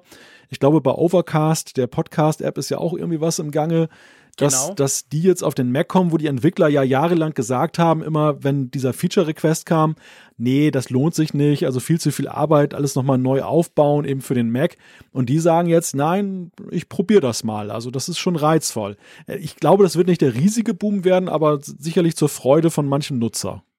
Ja, ich glaube, das ist auch, ähm, das ist auch, glaube ich, genau der entsprechende Punkt. Also ich glaube, ähm, das sind die, das sind die coolen Apps, also anders angefangen, sorry. Man, man darf, glaube ich, nicht vergessen, die Mac-Plattform ist ja massiv kleiner als die iOS-Plattform. Ist ja, ist ja überhaupt keine Frage. Und sie ist ja auch viel kleiner als die Windows-Plattform. Das heißt natürlich, ein Entwickler muss sich grundsätzlich mal überlegen, ja, entwickle ich denn, jetzt ganz salopp gesagt, für die paar Freaks da überhaupt was? Und natürlich kriegen wir das große Zeug drauf, das ist keine Frage, haben wir auch alles schon. Aber ich glaube genau der Punkt, also äh, Entwickler, die sagen, ja, der Aufwand an, alleine lohnt sich eigentlich nicht, wie der Marco Arment mit Overcast, ähm, aber die jetzt einen deutlich kleineren Aufwand haben. Vielleicht ist es nicht nur ein Klick, aber grundsätzlich ist es viel einfacher möglich. Da werden wir wahrscheinlich die eine oder andere App kriegen. Und das sind ja dann meistens, seien wir ehrlich, auch die, die, sagen wir mal, auf dem iPad eine geile App haben und, und wo wir uns eigentlich durchaus dann auch drüber freuen, wenn die auf den Mac kommen. Also ich finde, da, da muss es nicht Masse sein. Das, ich brauche nicht tausende neue Apps auf dem Mac, aber so ein paar coole vom iPad, auf die würde ich mich freuen. Ja, ja, ja, klar. Also ich denke auch gerade, wie du sagst, es sind die iPad-Apps, die prädestiniert sind, eben dann noch für den Mac portiert zu werden. Und wenn man mal guckt, eben im App-Angebot, wie viele Apps gibt es, die tatsächlich auch ein geeignetes, und ich sage wirklich geeignetes iPad-Pendant haben, dann reduziert genau. sich die, die Zahl der potenziellen Apps ja schon wieder deutlich. Aber nichtsdestotrotz, also ich glaube schon, dass da so einiges drin ist, wo wir einfach als Mac-Nutzer sagen, oh schön, dass es das jetzt auch gibt. Und allein das macht es das ja, wert, dass eben Catalyst aus der Taufe gehoben wurde. Aber der große Heilsbringer, der jetzt dann den Mac App Store umkrempelt, ich sehe das momentan noch nicht. Lass mich gerne eines Besseren überzeugen, aber so zuletzt war die Stimmung, fand ich, nicht mehr so in die Richtung gehend. Ja, ja, ja, genau. Das habe ich auch den Eindruck. Also ich habe heute auch gerade wieder einen Artikel drüber gelesen, dass es eben durchaus auch komplexer ist. Es ist eben längst nicht einfach nur ein paar Klicks und so. Man muss sich da schon mit vielen Gedanken vertraut machen, die halt logischerweise auf dem Mac anders sind als auf dem iPad. Also mal schauen, mal abwarten. Das ist ja auch ganz interessant zu gucken, wer dann den Sprung wirklich wagt, wer das wirklich macht und wie das dann auf dem Mac daherkommt, ich meine, seien wir ehrlich, Apple hat bis jetzt auch nicht unbedingt einen tollen Track Record, was das anbelangt, weil die Apps, die sie ja letztes Jahr rübergebracht haben, Home oder zum Beispiel die Aktien-App, die sie auch promoted haben, halt, hey, die sind jetzt vom iPad quasi rübergewandert, seien wir ehrlich, die, die sind ziemlich scheiße auf dem Mac. Also gerade die Home-App nervt mich täglich. Da kannst du nicht richtig scrollen und das, das Fenster ist einfach irgendwie viel zu klein und also solche Mac-Apps brauche ich ehrlich gesagt nicht. Also von dem her gesehen, da muss noch schon ein bisschen Feinschliff rein, oder? Ja, das ist ja die verbreitete Meinung. Ich muss aus meiner eigenen Perspektive sagen, ich finde jetzt die Umsetzung jetzt nicht so gravierend schlecht. Also ich sehe ja das Positive daran, wenn ich zum Beispiel die Home-App habe. Ich bin froh, dass ich sie überhaupt habe, eben auf dem Mac. Also ich sehe da. ja, das, sind die das ist die andere Seite. Du kannst natürlich sagen, hey, egal wie die aussieht, zum Glück habe ich sie jetzt auf dem Mac. Vorher hat mir die Funktion komplett gefehlt. Da, ich bin, da bin ich grundsätzlich bei dir. Aber ja, ja, ja, okay. Ja, also ich bin insofern, ich, ich habe so eine neue, das habe ich glaube ich ja erzählt im Podcast, ich habe da diese, wie heißen die, die, du hast die auch, diese Platten, die leuchten. Ähm, mir fällt der Name gerade Nanoleaf. nicht ein. Nanoleaf, genau. genau. Ich habe diese Nanoleaf-Dinger bei mir installiert und finde die recht cool. Ähm, und habe mir dann wahrscheinlich im Überschwang, habe ich mir ganz viele Szenen in die Home-App importiert. Und das Problem ist einfach bei der, bei der Mac-App, die sind jetzt oben bevorzugte Szenen und die würden nach rechts wandern, aber ich kann die App gar nicht so weit aufzoomen, dass die alle drauf sind. Beziehungsweise, wenn ich einfach nur das Fenster quasi halb groß haben möchte und ein bisschen scrollen nach rechts. Das kann die gar nicht. Eine mhm. normale App hat ja dann unten noch so einen Scrollbalken, weißt du, dass du auch nach rechts und nicht nur darauf runter kannst. Das hat die halt nicht. Das haben die irgendwie nicht eingebaut. Und das stört mich dann halt, weil ich dann finde, äh, ich komme da gar nicht an meine. Es sind so kleine Dinge. Also wie gesagt, ich bin auch froh, dass wir es haben, aber das sind halt dann die Dinge, die wahrscheinlich dann eben die Entwickler auch merken und dann feststellen, okay, ein bisschen mehr Zeit brauchst du für die, für die Umsetzung. Ja, das war ja auch die Befürchtung, die einige Mac-Puristen hatten, dass eben solche Portierlösungen, ja. man, man kennt es ja auch äh, aus dem Kontext von Emulatoren, dass wenn du ihnen zum Beispiel Windows-Software mhm. jetzt auf dem Mac darstellst und versuchst sie noch auch noch nativ aussehen zu lassen, so wie eine Mac-App, dass das äh, also über die Jahre gesehen kann man sagen, hat sich das sehr verbessert. Gerade diese Parallelisierungsprogramme, die können das ja heute schon sehr beeindruckend gut. Ja. Aber gerade am Anfang oder auch mit solchen handgestrickten Lösungen, wie zum Beispiel diese Open Source Software Wine, auf, auf Linux, das sieht natürlich mhm. schon manchmal haarsträubend aus. Und das war auch so die Angst, die manche dann eben hatten, dass sie sagten, ja, ist ja schön und gut, dass ihr die Reichweite oder die Möglichkeiten für den Mac zu entwickeln da aufbohrt, aber auf der anderen Seite verwässert ihr das Profil. Einerseits ja. drohen halt die Mac-Apps dann ja eher zur iOS-App zu werden im Gewand einer Mac-App, aber eben die, es fehlt so diese, dieser spezielle Spirit, das, das gewisse Extra, das Mehr.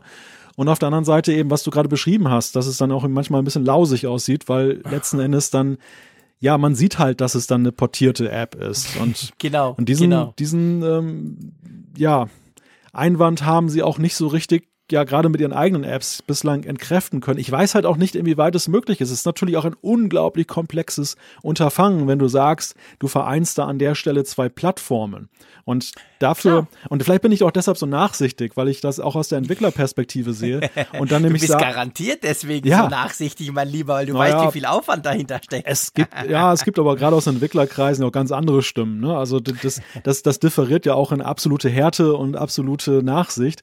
Ich okay. bin dann vielleicht eher so im nachsichtigen Lager, weil ich einfach sage, wow, das ist schon mal eine Leistung, so zwei mhm. über viele, viele Jahre entwickelte Plattformen, die in mancherlei Hinsicht sich fundamental unterscheiden, hier so gelungen im Handstreich quasi zusammenzubringen. Ja. Aber ich denke auch, es ist, ist sicherlich perspektivisch noch einiges nötig, um das zu verbessern. Ich glaube allerdings, ich behaupte einfach mal, Apple wird das auch tun, weil alles, was ja, Apple in der Richtung Entwicklung gemacht hat, man nehme nur mal jetzt die Programmiersprache Swift oder eben auch Xcode. Was war Xcode schrecklich am Anfang? Also die, das, was, was, was waren das für Umstände, die man betreiben musste als App-Entwickler, um überhaupt was mal hochzuladen bei Apple? Und wie einfach ist das heute im Vergleich dazu? Ja. Also ich würde jetzt da nicht an Version 1 verzweifeln und sagen, ach, das ist nix, das, sondern ich glaube, das ist nee, eine nee. Grundlage und auf der lässt sich auch aufbauen. Ja, klar. Also ich verzweifle grundsätzlich nicht. Also von dem her Weiß gesehen. ich doch. die, Gefahr, die, die, Gefahr besteht da nicht. Ähm, wo ich manchmal tatsächlich dran verzweifle, und das ist eine wunderschöne Brücke, die du mir gebaut hast, ist ja die Nutzung von Bildschirmgeräten durch meine Kinder. Ich sag's jetzt mal ganz salopp weil die kann ja nicht lang genug sein, wenn es nach den Kids geht und die kann nicht kurz genug sein, wenn es nach dem Papa geht, so ein bisschen vereinfacht ausgedrückt. Und drum freue ich mich über die nächste Funktion ganz besonders, nämlich findet die Bildschirmzeit endlich auch ihr Pendant auf dem Mac. Bildschirmzeit, ihr kennt das alles, seit iOS 12, glaube ich, mindestens ist das drin, dass man halt einstellen kann, wie lange, wann, man kann Auszeiten definieren, man kann sagen, okay, Sonos dürfen sie den ganzen Tag nutzen, aber YouTube nur fünf Minuten oder whatever. Und diese Funktion kommt jetzt auch auf den Mac. Und das finde ich insofern cool. Einerseits, wenn ich mal zum Beispiel meinem Sohnemann mein MacBook gebe mit seinem eigenen Account, dann kann er, kann, können wir da drauf quasi die gleichen Restriktionen oder die gleichen Dinge tun, die wir auf seinem iPad machen können. Und andererseits auch ich als Papa quasi als als, als der, der das managt, kann jetzt nicht nur auf dem iPad die ganzen Sachen oder auf dem iPhone einstellen, sondern ich kann das eben auch auf dem Mac konfigurieren. Von dem her habe ich mich sehr gefreut, als ich Bildschirmzeit in der Systemsteuerung gefunden habe. naja, im Zuge des äh, digitalen Wohlgefühls, worum es ja letzten Endes ja geht bei so einem Feature, ist es ja auch eigentlich zwingend erforderlich gewesen, dass es eben auch auf dem Mac sich wiederfindet. Die Frage, ja. die ich mir so gestellt habe, ist, kann man das jetzt auch für Office-Apps einstellen, dass man dann nicht sich überarbeitet oder so? Über, äh, hey, aber das ist ein spannender Punkt, ganz wichtiger Punkt es ist ja nicht nur so, das tönt jetzt so, hey, der Frick, der kontrolliert ja seine Kinder krass. So ist es nicht, sondern es geht ja auch drum, dadurch, dass du die Funktion jetzt auf deinem Mac hast, siehst du natürlich auch, wie viel Zeit du auf deinem Mac mit welchen Programmen verbringst. Und das ist schon auch spannend. Also es hat mich ja auch beim iPhone erstaunt mich das immer wieder, wie unglaublich viel Zeit ich auf Twitter verbringe. Und äh, hier auf dem Mac ist das natürlich jetzt genau gleich. Also du hast die schönen Statistiken, natürlich jetzt auch Und ja, also heute vier Stunden Google Chrome, das war schon lang. Also ihr seht, ich arbeite eigentlich nur im Chrome. Ich brauche gar keinen Mac. ich brauche nur den Chrome-Browser. Also von dem her gesehen, das, das finde ich genau auch. Also man kann natürlich all die Dinge auch tun. Du könntest bei dir die Office-Apps auch sperren damit du nach einer Stunde irgendwie rausgeschmissen wirst. Ich weiß da nicht, wie du deinen Job machen willst, aber das würde schon gehen.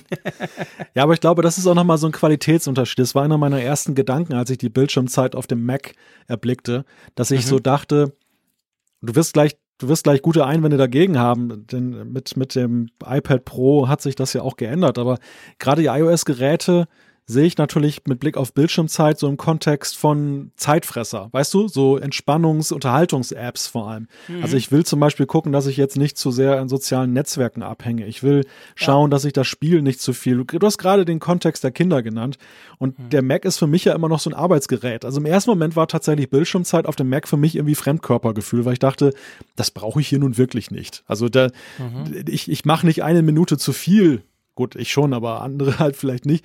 Ähm, ich mache keine Minute zu viel jetzt in irgendwelchen Arbeits-Apps, sondern da schaue ich halt sowieso, dass ich effizient bin, während ich mich ja halt in Unterhaltungs-Apps ja eher verliere und mich nachher ärgere, dass ich nur noch vom Bildschirm abhänge. Ja, ich, also ich, ich glaube, das große Problem ist, und das, ich meine, wir haben es erst zwei Tage drauf, so richtig. Also, weil ganz ehrlich gesagt, die Bildschirmzeit zum Beispiel habe ich in der Beta-Phase entweder nicht bemerkt oder die war nicht drin oder ich habe sie nicht genutzt. Aber was mir zum Beispiel schon auffällt, jetzt wenn ich das heute so angucke, die Screen-On-Time auf meinem Mac ist irgendwie fünf Stunden oder so. Und dann schreibt der Chrome sind eben auch diese knapp vier Stunden. Und dann schreibt er, soziale Netzwerke sind zwei Stunden 26. Und dann frage ich mich, ich meine, ich habe auf meinem Mac, also ich habe Slack, weil wir das auch fürs Geschäft brauchen und wir ja auch für den Apfelfunk. Und sonst habe ich wirklich vor allem den Chrome. Jetzt ist die Frage, merkt der das, wenn ich bei Chrome 30 Tabs offen habe und Twitter ist vier Stunden offen? Die Nutzung wird die getrackt? Wahrscheinlich nicht. Das ist dann nur der mhm. Chrome-Browser. Also was heißt jetzt hier soziale Netzwerke? Was meint er damit? Und vor allem, beim Mac ist es ja ganz anders als beim, beim iPhone oder beim iPad. Du kannst ja Tools öffnen und du lässt die stundenlang offen, aber das Fenster ist irgendwo hinten und du machst nichts damit. Beim, beim iPhone ist es ja so, jedes Fenster, also ein Fenster ist vorne, dann bist du dran am Arbeiten und sonst ist es weg und die, die App schläft quasi. Also von dem her gesehen, die Statistik da, da sehe ich noch ganz große Fragezeichen, wie er das genau macht. Also merkt er, in welchem Fenster ich arbeite oder zählt er einfach grundsätzlich, hey, da ist das andere Fenster von, wenn ich jetzt die Twitter-App zum Beispiel hätte, die ist zwar offen, ich habe sie zwar nie angerührt, aber sie ist sechs Stunden offen, also hat er sechs Stunden Twitter. Weißt du, was ich meine? Mhm. Da, da sehe ich noch durchaus Erklärungsbedarf, sage ich mal. Das habe ich noch nicht so ganz durchschaut. Ja, ich befürchte, dass diese Rubrizierung, die du gerade genannt hast, tatsächlich dann aus der Rubrizierung der Apps herrührt. Ja, du, das fürchte ich auch. Du, du kannst ja als Entwickler sagen, dass deine App eine Nachrichten-App ist, eine soziale Netzwerk-App. Und das, du siehst es übrigens, wenn du Folder anlegst auf iOS-Geräten, dann kriegst du ja immer automatisch so einen Vorschlag wie man diesen ja, stimmt. Ordner ja, genau, nennen könnte. Genau. Der, der, rührt ja daher, dass iOS guckt, welche Rubrizierung hat, welche Rubrik gehört jetzt diese App an und wenn du zwei zusammenpackst, sind das vielleicht die gleichen. Aha, das sind Produktivitäts-App, also schlägt er Produktivität oder Spiele vor. Und ich ja. glaube, das gleiche läuft auf dem Mac auch ab. Das verwässert natürlich das Ergebnis insofern, weil man eben auf dem Mac tendenziell auch mehr als Web-App hat. Also auch Google Docs zum Beispiel ist ja eine Textverarbeitung und äh, wird womöglich aber nicht als solche, als Produktivitäts-App dann getrackt. Das, ja. das macht das große Fass der Ungenauigkeiten auf, was wir ja ohnehin schon auf iOS ja als beklagenswerten Punkt haben. Also eine Vielzahl von Zuschriften, ich habe heute nochmal geguckt in unserem Speicher, rührt ja daher, dass die Leute sagen, ich finde Bildschirmzeit ja super als Feature, aber es funktioniert einfach nicht akkurat. Ich habe irre Werte ja. oder viel ja. zu niedrige Werte. Und ich glaube, mit dem Mac wird das jetzt nochmal um drei Umdrehungen komplexer und ja. womöglich auch unbefriedigender im Ergebnis, weil es dann doch irgendwie nur so, na, ich sag mal, es ist Pi mal Daumen eher als jetzt eine akkurate Geschichte, mhm. dass da geguckt wird. Ja, ich, ich das glaube ich tatsächlich auch. Also ich glaube, da, das ist relativ schwierig. Vielleicht haben sie sich was überlegt, muss man ganz klar sagen. Ich meine, der Punkt ist halt auch, dass du halt den Mac grundsätzlich anders nutzt als ein iPad oder ein iPhone. Es ist halt wirklich so, wir haben ja nicht, also beim iPad geht's jetzt langsam, aber so dieses klassische Multitasking haben wir ja nicht auf den iOS-Geräten. Das heißt, da ist es per se schon mal einfacher und hier ist es halt wirklich schwierig, aber mal gucken, also ich verfolge das Ganze noch. Ich, ich habe jetzt, während du da gesprochen hast, habe ich mir so gesehen, die sozialen Netzwerke bei mir, also diese Zeit, die er da rausrechnet, das ist, das kann nicht nur Slack oder Skype sein, wenn er das jetzt dazu zählen würde, wo wir jetzt gerade dran sind. Also irgendwo hat er da noch irgendwas einbezogen, was aus dem Browser kommen muss, sonst komme ich nämlich nicht auf die Zeit. Ich, ich habe es noch nicht begriffen, aber ich werde das so ein bisschen verfolgen in Zukunft. Also langer Rede, kurzer Sinn, ist geil, ist es da. Man sollte sich nicht komplett drauf verlassen, sowieso nicht. Wir kommen dann bei der bei einer Zuschrift dazu. Aber ähm, schön, schön ist es jetzt auch auf dem Mac. Genau. Ist noch was schön auf dem Mac. Genau, leg los, lieber Malte. Das wollte ich jetzt gerade wieder so sagen. Apple Arcade hat uns jetzt auch auf dem Mac ereilt. Also der neue Spiele, ja, wie soll man das nennen? Streamingdienst ist es ja nicht, Leihdienst. Ne? Oder ja, der, ja, ja, genau. Es ist, es ist äh, das, das, das, das Spiele-Abo, genau. Spiele-Abo, ja, schön. Spiele-Abo, genau. Spiele-Abo würde vielleicht passen. Genau, also das ist jetzt auch natürlich auf dem Mac drauf. Wenn du den Apps, den Mac App Store öffnet, hat es da eine große Rubrik, die nennt sich, die nennt sich eben Arcade und da hat es aktuell ungefähr 30 Spiele drin die eben auch auf dem Mac laufen. Das heißt also von den, glaube ich, 70, die es bei Apple Arcade im Moment gibt, laufen längst noch nicht alle auf dem Mac ich glaube, das muss auch nicht sein, oder? Es ist, glaube ich, nicht gezwungenermaßen so, dass es auf allen funktionieren muss. Aber es sind schon einige drin. Ich habe mal eine ausprobiert. Ähm, ja, also ich, ich, ich bin halt nicht so der Gamer, muss ich ehrlicherweise sagen, aber mhm. ich habe lustigerweise eine App gefunden, wo du so ein bisschen so eine Art Detektivquiz durch die Schweizer Alpen, das ist ganz witzig, mhm. ähm, ist cool. Also ich finde natürlich, ich finde, ja, ich, ich suche es jetzt gerade, aber ich habe es natürlich runtergeladen. Wo ist es denn jetzt verschwunden? Ich habe schon so viele Tools aufgemacht. Äh, lalala. Kannst du mal was sagen? Ja, ja, Over the Alps. Over the Alps heißt ah, das Ganze. Over the Alps. Und ist wirklich witzig gemacht. Also so, so, es spielt so in den 30er Jahren und so mit Postkarten, mit alten und irgendwelchen Rätsel und so. Also richtig, richtig eine coole App. Die hat mir auf Anhieb gefallen. Wie gesagt, fünf Minuten erst gespielt. Ich kann noch nie viel darüber aussagen. Also, ich glaube, der Charme von Apple Arcade, den wir auch schon bei iOS 13 groß besprochen haben, der ist, was ich das Gefühl habe, der kommt eben dadurch jetzt auch ein bisschen auf den Mac und das finde ich sehr cool. Ja, ich finde, das ist ja auch nochmal so eine ganz äh, für sich genommen interessante Komponente, dass wir jetzt diesen Plattformwechsel haben. Also sowohl mhm. was jetzt den Mac betrifft, dass man eben dann iOS-Spiele, also zumindest einige auf dem Mac auch dann betreiben kann. Man kann sozusagen wechseln. Und das gleiche gilt ja übrigens auch fürs Apple TV.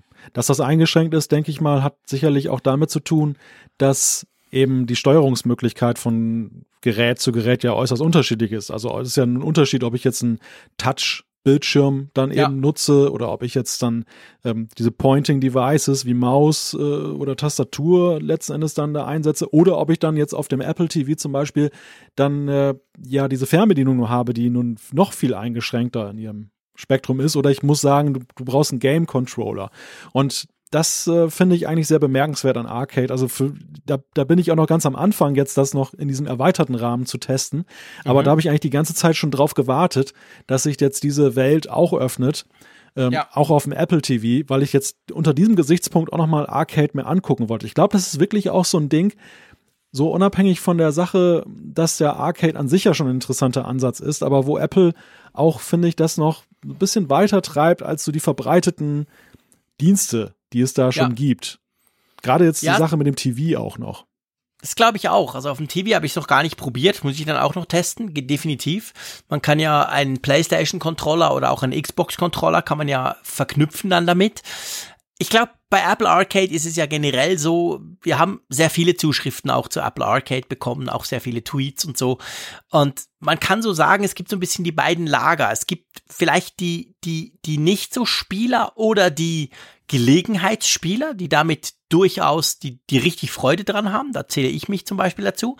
Es gibt aber auch die, behaupte ich mal, wahrscheinlich eher profimäßigen Spieler oder halt die, die wirklich sagen, ja, aber hey, da ist doch viel zu wenig. Also auch gerade aktuell wieder der Brembi hat uns geschrieben, jetzt bei der Live-Folge, wo er sagt, also Apple Arcade hat mich mega enttäuscht, da habe ich kein einziges Spiel gefunden, was mich nur ein bisschen interessieren könnte, egal ob auf Mac oder iPad oder iPhone.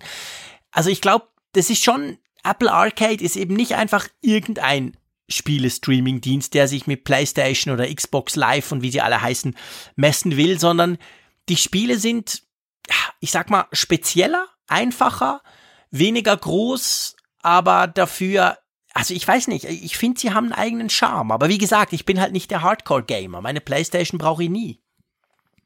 Ja, ich bin auch so ein bisschen auf der Seite von Bremby. Also mein erster Eindruck ist auch, ich habe eine ganze Menge von Titeln runtergeladen und auch rasch wieder gelöscht, weil ich einfach mhm. festgestellt habe, dass sie mir jetzt überhaupt nicht zusagten. Aber ich bin, glaube ich, auch, gerade weil ich so auch so ein wenig Gamer bin, ein sehr kritischer Typ. Also mich muss so ein Spiel auch schon echt begeistern, dass ich da überhaupt Zeit investiere. Vielleicht bin ich da einfach auch zu kritisch unterwegs. Ich habe mir aber tatsächlich unter Arcade auch ein bisschen mehr Einfachheit vorgestellt. Also ich bin einerseits überrascht, wie groß die Titel sind, wie, wie auf, ja, aufwendig mhm. und umfangreich sie sind. Also wir reden ja mal über Gigabyte Speicherbereiche, die dann erstmal eingenommen werden durch die Spiele. Ja, massiv. Ja. Ich, ich, ging, ich ging echt davon aus, du würdest da auch vermehrt mal so ein 20 Megabyte Spiel finden, was dann eben so ein, ja, so ein, so ein Klicker halt ist. Ne? Du, du setzt dich hin, so wie, wie dieses 2048. Kennst du das noch? Ja, ja, klar, das kenne ich. Fantastisch. Wo du, wo du so Zahlen, ja, das, das hatte genau. ich jetzt, das hatte ich jetzt im Flugzeug witzigerweise im Display vor mir dann da so drin. Habe ich natürlich dann erstmal wieder drei Stunden gezockt.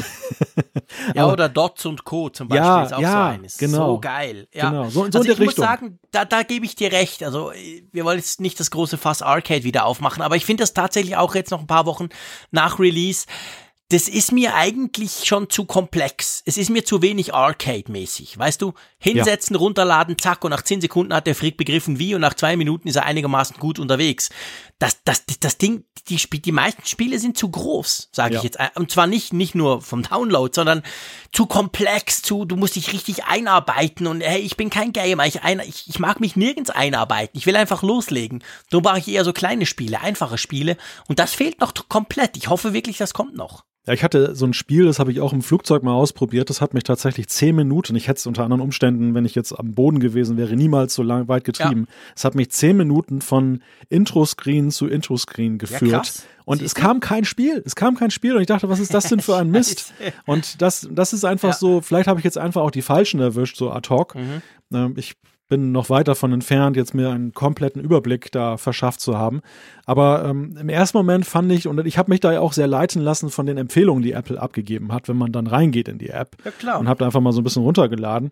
Und ich denke einfach mal, es gerade deshalb spiegelt das vielleicht auch so ein bisschen wieder, wie das Startangebot aussieht. Ich bin tatsächlich genau auf dieser Dots und 2048 Welle da dahergekommen. Ja, ich auch. Also ich bin auch so eher der Typ. Aber gut, also wie gesagt, ähm, es gibt schon auch spannende Over the Alps zum Beispiel. Das habe ich mir echt vorgenommen. Das werde ich am Wochenende oder irgendwann mal am Abend, werde ich jetzt mal versuchen auf dem Mac zu spielen. Ich weiß gar nicht, ob es das auf dem iPhone auch gibt. Muss ich ja mal gucken. Aber das hat mich gerade so ein bisschen angemacht. Gut, dann lass uns zu einem anderen Punkt kommen. Und zwar, ähm, wenn du deine Freundin nicht mehr findest. Oder vielleicht nur dein iPad oder deine AirPods, was auch immer. Das kann man jetzt auch auf Mac, konnte man vorher schon, aber wir haben jetzt die schön praktisch zusammengefasste Wo ist App jetzt auch auf dem Mac, gell? Genau. Genau. Mehr, mehr müssen wir eigentlich gar nicht dazu sagen. Nee, genau. Wir haben denk, schon bei iOS 13 ausführlich ja, drüber gesprochen. Genau, denke ich nämlich auch, ja. Was auch sehr wie iOS 13 daherkommt, aber schon eine größere Änderung ist für den Mac, ist ja die neue Fotos-App. Oder auch die Fotos-App wurde ja aktualisiert. Da muss man wissen, man hat jetzt diese großen Kacheln, wenn man möchte, wo er dir so ein bisschen eine Art Timeline zusammenstellt. Ganz ähnlich, er das ja bei iOS 13 auf dem iPhone oder auf dem iPad auch macht. Mir ist aufgefallen, ich habe eine Fotodatenbank von ungefähr pff, knapp 35.000 Fotos oder so. Ich habe ja den, wie gesagt, den iMac Pro neu aufgesetzt vor ein paar Wochen, habe dann, glaube ich, ich weiß gar nicht mehr, habe ich gewählt, alle runterladen oder nicht? Keine Ahnung, ich weiß es nicht mehr, aber mir ist aufgefallen, direkt nach dem Update hat er also ungefähr drei bis vier Stunden hat er diese Foto, da gibt's so einen Fotodienst, Fotosync, FotoDB, irgendwas. Der hat also meine acht Cores ganz schön beschäftigt und zwar einige Stunden lang. Also es waren sicher vier bis sechs Stunden, wo der da wahrscheinlich genau diese Fotodarstellungszusammenfassung, du kannst jetzt eingeben, zeig mir einen Hund etc., hat er das alles im Hintergrund gemacht. Da, also das ist schon eine gröbere Änderung bei der Fotos-App, oder?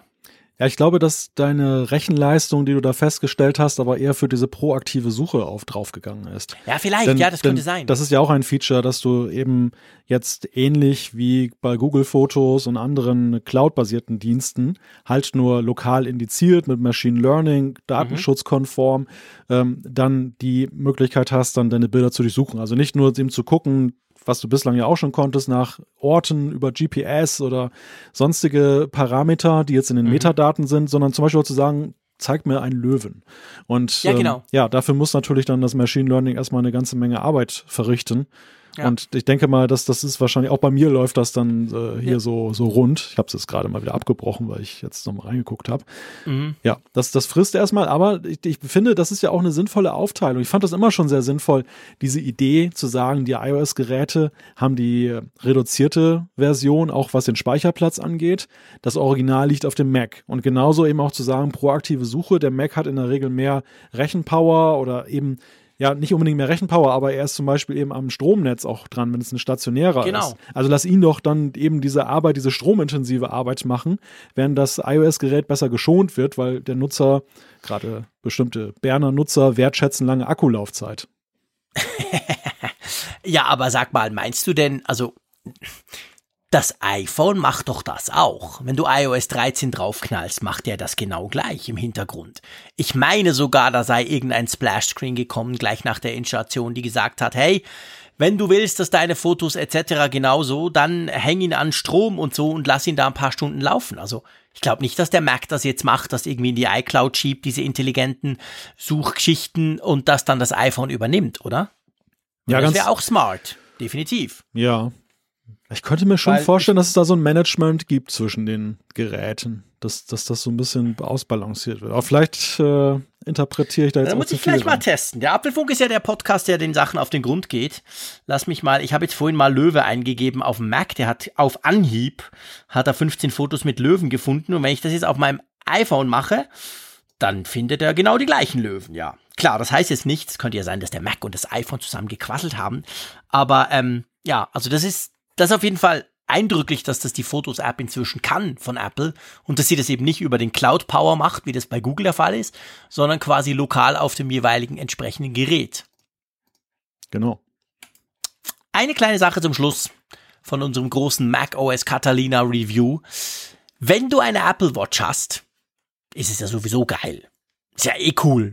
Apple Watch. Aber was mir aufgefallen ist, das finde ich super, super praktisch. Man, man kann ja schon länger den Mac entsperren, wenn du eine Apple Watch hast. Also wenn er zum Beispiel im Sleep Mode war, dann, wenn du ihn aktivierst, musst du das Passwort nicht eingeben, sondern die Uhr brummt mal kurz und dann zack, bist du quasi angemeldet. Und jetzt geht das noch ein bisschen weiter mit Mac OS Catalina und zwar wenn du irgendwo was verstellst und dort die äh, dein Administrationspasswort eingeben musst, dann kommt so eine Meldung auf der Uhr und du kannst dann einfach die Seitentaste zweimal schnell klicken und damit ist das quasi ausgelöst. Also du musst dein Passwort weniger oft eingeben. Finde ich sehr smart. Ja, finde ich eine feine Sache. Ich habe mich nämlich zuletzt noch gefragt, diese Sache mit dem Aufsperren mit der Apple Watch, so sympathisch sie ja ist, aber sie wirkte eher so wie so eine technische Machbarkeitsstudie. Nach dem Motto, hey, man kann es machen, aber irgendwie wirkte es so, es erschöpfte sich irgendwie an der Stelle so, weil man dachte, eigentlich müsste doch viel mehr noch möglich sein. An anderen ja. Stellen muss man dann wieder manuell eingeben. Und das ist jetzt so diese evolutionäre Entwicklung, die, wie ich finde, ziemlich verzögert erst stattfindet. Also dieses Feature mit dem Aufsperren gibt es ja, weiß nicht, das gab es doch nicht erst seit der, seit der vorherigen macOS-Version, oder? Nein, ich glaube, das gab es sogar schon ein Jahr länger. Hätte ja, meine ich, mein ich, ich hätte auch. jetzt gesagt, mit der Apple Watch 3, also sprich vorletztes Jahr sei das eingeführt führt worden. So ja. aus dem Kopf raus. Ja, ja, genau. Das gibt schon relativ lange. Und jetzt kam endlich mal was dazu, ja, das stimmt. Also es funktioniert tadellos, muss ich wirklich sagen. Und auch sehr schnell. Also man, man klickt und dann brummt gleich die Uhr. Und ich habe es natürlich zuerst nicht begriffen. Ich habe die, die Krone doppelt geklickt. Da kommt, da kommt natürlich dann gleich ähm, Apple Pay oder so. Aber dann irgendwann habe ich es begriffen und das funktioniert wirklich gut. Das ist eine praktische Sache. Da könnten eigentlich noch mehr Features kommen, die die Apple Watch so ein bisschen einbinden, oder? Wäre wünschenswert. Ich weiß jetzt gar nicht, ob es eine Schnittstelle dafür gibt, also ob Apple das überhaupt geöffnet hat für weitere Entwickler. Ich meine nämlich ja, nicht. Ich meine, das ist so ein, nicht. das bleibt so ein Apple-Geheimwissen. Ja. Aber grundsätzlich erstmal begrüßenswert, dass sie diesen Weg weiter gehen. Denn äh, ich finde die Idee halt wirklich sehr sympathisch. Und gerade wenn du eben all diese Geräte ja sowieso besitzt, dann, dann lass sie doch miteinander kommunizieren. Ja, ganz genau, definitiv. So, wir haben ausführlich über Mac OS gesprochen.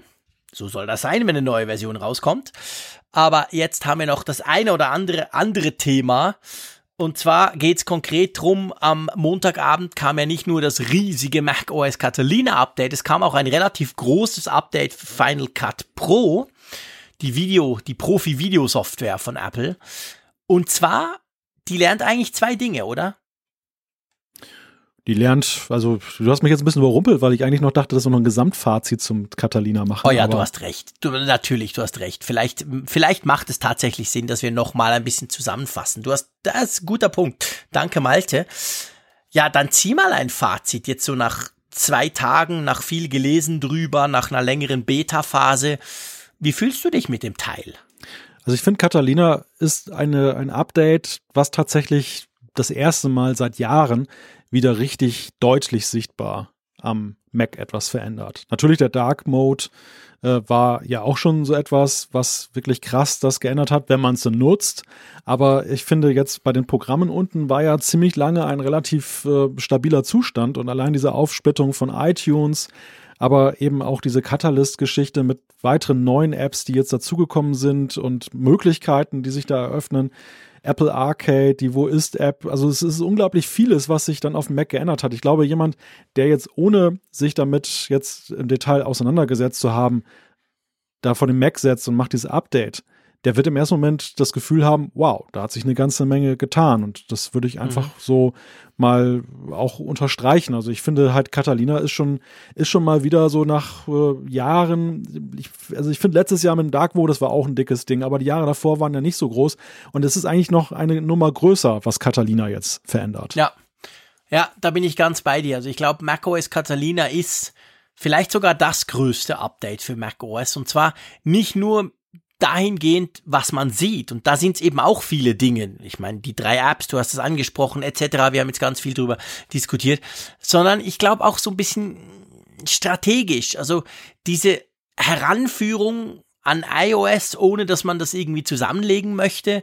Diese Möglichkeiten, die man jetzt hat, das iPad wird eingebunden, Catalyst App soll, soll die Möglichkeit geben, dass iPads App einfach auf dem Mac laufen und so. Also ich glaube, das ist ein super, super wichtiges Update und wenn man das bedenkt, wie groß dieses Update ist, also jetzt wirklich nicht im Download das auch, aber wie, wie viel man merkt, wie viel anders ist, wie viel angepasst wurde, wie viel erneuert wurde, wie viel wirklich auch neu ist, dafür muss ich schon sagen, ist es eigentlich eine smooth Sache. Also auch wenn man in den Apple-Foren guckt, es ist jetzt nicht so, dass sich alle in Anführungszeichen über, über, überschlagen mit, oh, das läuft ja nicht, Katastrophe geht gar nicht, also für das so viel geändert wurde, finde ich, läuft die Kiste wirklich gut. Also da erinnere ich mich an andere Mac-Updates, wo viel weniger kam, wo ich aber viel mehr Probleme damit hatte. Ja. Ja, sehe ich auch so. Gut. Ich entschuldige mich für mein Vorpreschen. Jetzt machen wir einen Cut. jetzt machen wir einen Cut. Genau, jetzt machen wir einen Cut. Ja. Die Berner gelten ja in der Schweiz, ich weiß nicht, ob du das weißt, ob ich dir das schon mal erzählt habe, die Berner gelten ja als total langsam. Also in der Schweiz quasi, kannst egal wo, kannst irgendeinen fragen, so Berner, dann heißt es meistens, ja, die sind ganz süß, die haben einen lustigen Dialekt, aber sind halt total langsam. Also Berner sind als super langsam verschrien. Ich versuche, seit es mich gibt, natürlich das Gegenteil zu beweisen. Und vielleicht bin ich drum immer so ein bisschen stürmisch unterwegs. Sehr gelungen, wie ich sagen muss. um diesen Ruf quasi abzuschütteln, genau. Drum habe ich da vorhin natürlich, ist ja, ist ja idiotisch, wir sprechen ein, ein Viertelstunden über macOS Catalina und ziehen kein Fazit. Also ich entschuldige mich in aller Form. Aber jetzt gehen wir, machen wir den Cut, wie du gesagt hast. Wir kommen zu Final Cut Pro. Das müssen wir nicht groß diskutieren, aber wichtig. Also da kam ein Update. Das bringt Metal diese Grafik-Engine, sage ich mal, zu Final Cut Pro und gleichzeitig macht es Final Cut Pro bereit für den kommenden Mac Pro. Ich glaube, man darf gut und gern sagen, das mit dem Mac Pro ist ja schön und gut, aber das wird Otto Normalnutzer und uns schon gar nicht, ja nicht betreffen, oder? Ich meine, wenn ich jetzt da diese 8K Bildschirme anschließen kann und schieß mich tot Milliarden Farben und ich kann 8 4K Streams gleichzeitig und so, alles Bene, aber pff, seien wir ehrlich, ist uns eigentlich wurscht und ja, ist schön und deutet darauf hin, dass der Mac Pro dieses Jahr wohl irgendwann mal in den Verkauf geht. Ja. Spannender persönlich finde ich die Geschichte mit Metal, hm. weil da konnte man lesen, zum Beispiel gerade auch auf MacBook Pros, und ich, ich weiß zum Beispiel von extrem vielen YouTubern, die von YouTube leben, die das auf MacBook Pros machen, weil sie sagen, sie, sie schätzen halt die, die Portabilität. Da soll die Unterstützung dieser neuen Grafik-Engine soll doch deutliche Geschwindigkeitsverbesserungen bringen, also ohne dass du deinen Mac aufrüsten musst. Das finde ich cool. Ja, das ist ja auch das Versprechen, was ja ohnehin mit Metal einhergeht. Metal als Grafikschnittstelle wurde ja gerade im Bereich Gaming unter iOS damals sehr angepriesen von Apple.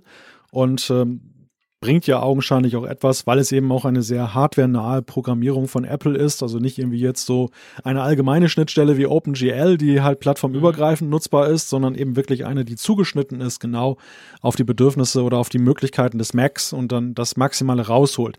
Dass Apple sehr lange gebraucht hat, das in Final Cut Pro dann zu integrieren, zeigt ja, dass es ja schon eine ziemliche Herausforderung gewesen sein muss, das jetzt auch ja, umzusetzen. Wahrscheinlich. Das Erfreuliche ist allerdings an der ganzen Sache, und das sei an der Stelle vielleicht auch mal erwähnt, dass dieses am Anfang ja sehr in die Kritik geratene Final Cut Pro 10 mhm.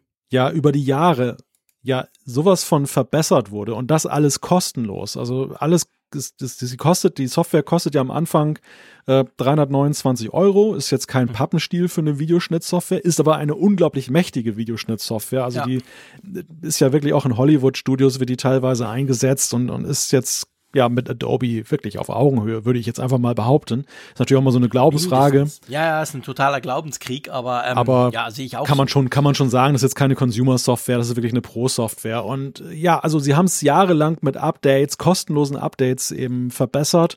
Und ja, Metal ist in meinen Augen jetzt ein weiterer Schritt, der im Übrigen ja auch dann diese eGPU-Geschichte, also das Anschließen externer Grafik äh, mhm. Karten über eben ein Zusatzgehäuse dann eben auch noch dann, dann einfacher macht oder ermöglicht sogar.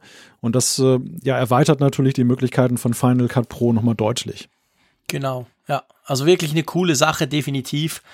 Ähm, das Update müsst ihr euch unbedingt einspielen. Es wurde auch gleich Compressor und Motion und ein paar andere Tools rundherum wurden auch noch gleich aktualisiert. Also ladet euch das Ganze aus dem Mac App Store.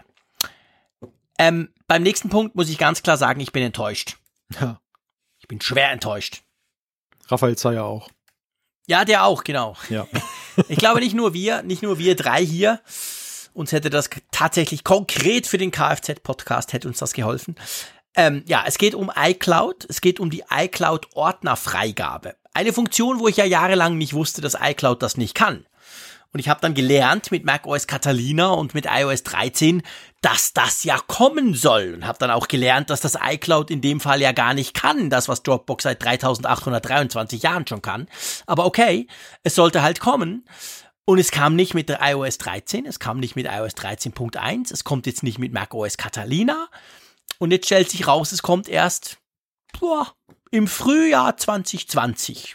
Was Frühjahr bei Apple heißt, wissen wir spätestens seit dem HomePod. Das kann bis am 20. Juni dauern. Also mit anderen Worten, fast ein Dreivierteljahr Verspätung für eine Funktion, die aber wirklich jeder Cloud-Dienst auf dieser Welt schon seit Jahren hat. Was zum Geier ist da los bei Apple? Ja, es gab ja augenscheinlich massive Probleme in der Beta-Phase, dass Dateien plötzlich doppelt da waren oder verschwunden sind die dann mit dieser Funktion irgendwie in Verbindung gebracht wurden. Und Apple hatte das ja, glaube ich, dann in iOS 13 schon recht früh kassiert in der Beta-Phase. Ja, es flog dann raus, genau. Dann, dann gab es diesen Hoffnungsschimmer, dass es in 13.1 vielleicht dann ein Comeback feiert. Und ja, jetzt halt diese Sache, dass es jetzt erstmal ja, ich möchte fast sagen, ganz aus dem Rennen ist, zumindest für dieses Jahr. Das ist mhm. wirklich jetzt Frühjahr 2020. Das ist ein enormer Zeitrahmen. Überhaupt, dass sie sich da in irgendeiner Weise festlegen, finde ich schon bemerkenswert. Jetzt so, so weit genau. perspektivisch Stimmt. gedacht. man fragt sich natürlich, was ist da los? Ne? Wie, kann, wie, wie konnte sowas passieren? Du hast ja gerade gesagt, Dropbox, äh, Microsoft OneDrive, alle, alle haben sowas. Ist ja so eine, so eine Kernelementfunktion eigentlich von einem Cloud-Dienst. Und deshalb ja auch diese, diese, diese Anspielung auf Zayer. Wir, wir drei haben uns ja tatsächlich irgendwann mal gefragt, nach der Aufnahme von einem Kfz-Podcast. Wir wollten dann unsere Tonspuren austauschen und Raphael sagte, ja, das kann man doch bestimmt auch hier vom iPad, mit dem er aufnimmt, direkt über die über iCloud Drive machen. Und es ging nicht. Und da haben wir, sind wir erst der Tatsache gewahr geworden, genau. dass es nicht einfach nur so eine Laziness von uns ist, dass wir weiter einen Dropbox benutzen und iCloud hätte es uns auch angeboten, sondern dass es schlichtweg nicht geht. Und ja, was ist das für ein Zustand? Ja, ist absurd. ist wirklich absurd. Also ich meine, es ist ja jetzt nicht, also äh, klar ist es technisch sicher super komplex und alles schön und gut, aber eben, das ist jetzt eine Funktion, die ist sowas von Standard eigentlich. Ist ja einer der großen Vorteile von Cloud-Diensten, dass du eben sehr einfach Dateien oder eben auch ganze Ordner mit anderen teilen kannst, kollaborativ unterwegs sein kannst, arbeiten kannst. Ja, ist sehr enttäuschend, enttäuschend, dass es nicht drin ist und noch viel enttäuschender, dass es so lange dauert, aber ja, wir können es nicht ändern. Drum lassen wir es halt dabei. Wir werden dann drüber lästern, wenn es dann kommt. ja. Ja, ich meine, egal wie gut es ist, äh, den, den Lester-Spruch, dass es ja doch recht lange gedauert hat, muss sich Apple natürlich dann gefallen lassen. Das haben sie sich jetzt selber eingebrockt. Also ich sag mal, der, der Drive ist raus. Ja, der Drive ist raus, genau. Also das kann, das kann man ganz definitiv so sagen. Gut, lass uns zu einem Punkt kommen, ähm, der für, wie immer in den sozialen Medien natürlich, aber der doch für ziemlich viel Wirbel gesorgt hat. Und zwar geht es ums iPhone 11 Pro, egal ob groß oder klein. Und zwar, dass, da, dass der Bildschirm vom iPhone 11 Pro unter bestimmten Voraussetzungen flackert. Erzähl mal zuerst, was quasi passieren muss, damit er flackert, weil es ja nicht so, dass er ständig flackert, oder? Nein, also es ist so, dass, dass unter bestimmten Voraussetzungen ist dieser Effekt halt dann hervorgerufen worden auf einigen Geräten. Wir können nicht genau sagen, wie viele. Und es mussten halt alle möglichen Schalter, also Display-Optimierung, True Tone, Dunkelmodus, Night Shift und die sich anpassende Displayhelligkeit bei dynamischen Lichtverhältnissen, die mussten halt alle zusammengeschaltet werden. Was jetzt, wie ich finde, auch nicht ganz so exotisch ist, aber. Nee, habe ich alles auch aktiviert, ja, genau. Richtig. Und äh, ja, dann kam es halt dann dazu, dass dann eben so ein Flackern mitunter auftritt. Jetzt ist es so, es ist ja immer bei solchen Dingen so, wenn man sich so ein bisschen durch die Foren liest oder auch auf Twitter und Co, könnte man ja meinen, das ist bei jedem iPhone so. Katastrophe, die Dinger sind kaputt, muss man alle zurückschicken. Ich hab's tatsächlich noch nie feststellen können, muss ich ganz ehrlich sagen. Also, obwohl ich die alle aktiviert habe, obwohl ich auch sehe, wie der Bildschirm sich äh, adaptiv der Helligkeit anpasst, also mal runterregelt, mal hochregelt, je nachdem, wie hell es halt gerade ist, mir ist das noch nicht aufgefallen. Ist dir das schon aufgefallen? Nein, also bei mir ist es tatsächlich noch nicht aufgetreten. Ich vermute ja, es wird ja gesagt, dass das ja im Zusammenhang mit äh, zum Beispiel einer Lampe, die man dann einschaltet, dann auftritt. Und meine Vermutung ist sehr stark, ich habe das so mal in meinem eigenen Haushalt festgestellt, wenn man zum Beispiel mal die iPhone-Kamera auf so bestimmte Energiesparlampen richtet, mhm. dass man dann halt auch so ein, also ein Flackern der Lampe sozusagen in der Aufnahme sieht. Was Stimmt. vielleicht damit zu tun hat, dass die einfach dann einen Lichtimpuls dann bei LEDs zum Beispiel einen Lichtimpuls ja. dann in einer bestimmten Wiederholrate, die für das menschliche Auge gar nicht sichtbar ist, aber für die Kamera, die nur mit 60 oder weniger Frames per Second das aufnimmt, dann eben sichtbar wird. Und dass dann das vielleicht da irgendwo eine Fehlfunktion im Zusammenhang mit der Sensorik und der Software auftritt. Dass die Software, weil wir, es ist ja kein Zufall, dass wir hier mit Display-Anpassungsfunktionen auch zu tun haben die ja eben ständig gucken, wie hell ist es, ich passe mich an. Und mhm. womöglich werden die in die Irre geführt, dann im Zusammenhang mit bestimmten Lampen. Das wäre jetzt mal so meine laienhafte Vermutung, woran das liegen könnte, warum das bei einigen auftritt, bei anderen nicht. Ja. Und ähm, das könnte ja, durchaus sein. Vielleicht mit der guten Perspektive, dass das mit einem Software-Update lösbar ist. Hast du dem Tim Apple schon eine Mail geschrieben? Du hättest rausgefunden, an was es liegt? das ist ja nur eine Vermutung. Ich hab's ja, musst, ja egal, musst du vielleicht mal machen. Ähm, nee, finde ich spannend. Ja, das könnte durchaus sein. Also tatsächlich, das, das ist natürlich immer so ein Problem mit diesen flackernden Lampen oder so. Oder eben mit Lampen, die nicht flackern, aber man merkt es dann doch, je nachdem, wie man drauf guckt. Ich glaube tendenziell auch und auch was man so lesen kann. Also die wenigsten gehen davon aus, dass es quasi ein Hardware-Problem ist. Irgendwas mit der Hintergrundbeleuchtung vom, vom, vom OLED-Screen oder so. Man geht schon davon aus, dass es irgendeine softwaretechnische Geschichte ist, die eben vielleicht auch damit zusammenhängt, wie das iPhone dann quasi auf diese unterschiedlichen Lichtquellen reagiert. Also wie es dann, salopp gesagt, immer hin und her schaltet oder so.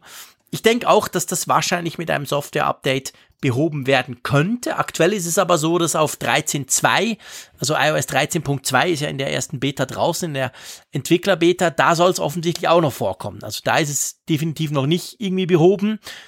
Äh, ich glaube, man muss es einfach mal noch ein bisschen weiter beobachten, oder? Ja, ja, würde ich auch sagen. Und ich, ja, ich könnte mir halt vorstellen, dass das so still und heimlich mit einem Update dann plötzlich besser wird. Ja, das denke ich auch. Also ist sicher nicht so, dass das allen passiert und ich gehe nicht davon aus, dass die iPhone 11 äh, irgendwie kaputt sind oder so. Aber ist natürlich, kann durchaus nerven, also ganz klar. Ich habe auch gemerkt, da haben mich Leute angeschrieben, die waren da ganz, die waren dann schon fast ein bisschen sauer, dass es bei mir nicht passiert ist, dass ich da quasi nicht sagen konnte, ja, ja, habe ich auch, blöde Sache und so. Aber ich habe dann halt gefühlt 300 Mal auf Twitter gesagt, nee, ich hab's nicht. Ja, ich habe das alles aktiviert. Jawohl, ich mache das auch so. Ja, ich habe all die Features aktiviert. Ja, ich brauche den Night Mode auch. Aber ich hab's halt nicht. Also von dem her gesehen, Ähm, mal gucken und hoffen, dass Apple da eine Lösung bietet. Der Flickerfrick, das ist ja schon fast ein Zungenbrecher. Haha, der Flickerfrick. Ja, genau, ist auch nicht schlecht, genau. Würde ja passen zu meinem zappeligen Wesen, oder? ja. Wenn es bei mir auch so ein bisschen flickert zwischendurch. Wir werden auch philosophisch gegen Ende, du mein Lieber. Ja, aber du, aber du hast recht. Also ich, ich glaube, und das ist, da könnte es auch allenfalls zum Problem für Apple werden, weil es durch diese, durch diesen Bass in den sozialen Medien natürlich auch gerade bei interessierten Käufern für sehr viel Aufsehen gesorgt hat. Also viele ja. Fragen, die an uns gerichtet wurden, waren ja von Leuten, die selber gar kein Gerät besaßen, Stimmt. die gesagt Stimmt. haben, ich bin interessiert, das kann doch wohl nicht wahr sein, ich gebe doch jetzt nicht 1,5 dafür aus. Ja, am, Ende, am Ende flackert das. Und das ist natürlich dann immer so eine Sache, wie fängt man das wieder ein oder welche Dynamik nimmt das an? Ich hatte jetzt so vor der Sendung eher den Eindruck, das ebbt schon wieder ab, weil sich das wieder ein wenig relativiert hat hatte ich auch den Eindruck und vor allem, du weißt es ja, kein iPhone ohne, ohne irgendein angebliches oder echtes Gate. Egal, bei jedem iPhone war irgendwas. Von dem her gesehen, ich bin da, ich bin da halt inzwischen auch ein bisschen skeptisch, weil, weil es ist halt das iPhone, es ist halt das wichtigste Smartphone der Welt und äh, das kocht halt alles extrem schnell hoch. Klar, es hat auch eine gewisse Historie. Es gab auch echte Gates, keine Frage, aber weißt du, was ich meine? Also, hm es, es ist ja jetzt nichts Neues. Also es, es gibt immer irgendwas, was nicht stimmt und es wird halt höher gekocht oder es wird dann größer ausgebreitet, als es in Wirklichkeit ist. Ich glaube, das ist eigentlich der Punkt, den ich, den ich sagen möchte. Denkst, denkst du, dass mit der steigenden Bedeutung von Services Apple auch das Service Gate einführt? Vielleicht. Wir, wir werden sehen. Ja, das könnte natürlich durchaus auch sein, dass da mal was kommt. Mal schauen. Gut, ähm, dann würde ich doch sagen, wir kommen zur Umfrage der Woche. Einverstanden, mein Lieber? Ja, sehr gerne. Und zwar, wir haben ja letzte Woche gefragt, ähm, äh, äh, pff, jetzt bin ich irgendwie verrutscht hier. Moment, so. Wir haben gefragt, wie viel ihr euch von Deep Fusion versprecht, also der Funktion, die mit iOS 13.2 kommen soll auf die neuen iPhones und die Kamera halt stark verbessert. Und man kann so ein bisschen sagen, gell, dass eigentlich, ähm, wir haben so ein bisschen zwei Lager, oder? Das kann man so sagen. Also 1546 Teilnehmer haben sich dann beteiligt. Und äh, ja, der größte Teil sagt, und das hat natürlich auch sehr viel mit der Gerätefrage zu tun, äh, 44,7 Prozent interessiert mich nicht, ich besitze kein entsprechendes Gerät. Das war natürlich zu erwarten. Ne? Also ich, es hat natürlich jetzt ja nicht jeder ab Day One oder auch jetzt in nächster Zeit gleich so ein entsprechendes iPhone, was das kann, weil es ja nur die neuen iPhones erstmal beherrschen. Aber dann wird es ja schon interessanter. Genau, weil dann sind auch 26,3 Prozent, die sagen viel. Also sie versprechen sich viel von Deep Fusion. 16,2 sagen weiß ich nicht und 12,8 glaube ich sagen wenig. Also von dem her gesehen, klar, ich meine, wenn du nicht so ein Gerät hast, dann interessiert es dich nicht oder beziehungsweise du hast halt eben kein Gerät. Das heißt, du wirst es nicht nutzen können, du weißt das schon. Da gehst du eher mäßig begeistert in das Feature rein. Aber ähm, ja, doch immerhin fast, nicht ganz ein Drittel, die sagen, ja, doch, vers verspreche mir viel davon. Also klar, die Nutzergruppe im Moment ist noch beschränkt. Ich gehe davon aus, nächstes Jahr, übernächstes Jahr natürlich werden alle iPhones dann ab Zeitpunkt jetzt dann dieses Feature mitbringen. Auf ältere dürfte es wahrscheinlich nicht kommen. Das wird Apple schon nur nicht machen, damit sie sich noch ein bisschen abheben können, weil die neuen ja so viel besser sind. Aber ja, ist eigentlich finde ich schon eine spannende Funktion per se und geht ja so in hm. die Richtung, wo alle im Moment dran sind, quasi die Kamera per Software zu erweitern und zu verbessern. Ja, und ich finde, dieses Ergebnis lässt auch gewisse Rückschlüsse zu auf vergangene Funktionen, wie die bei den Nutzern angekommen sind, beziehungsweise welchen, welchen Ruf Apple eben dann auch genießt bei den, bei den Nutzern. Und da denke ich jetzt so vor allem an Smart HDR und jetzt das ganz aktuell den Night-Modus.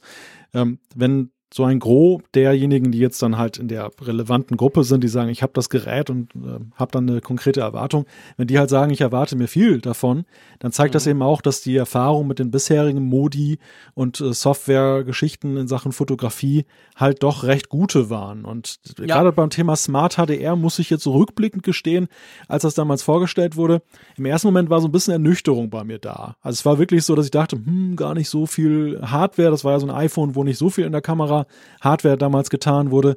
Dafür eben Smart HDR und es war etwas abstrakt und ich dachte, naja, toller Name, aber steckt da wirklich so viel dahinter?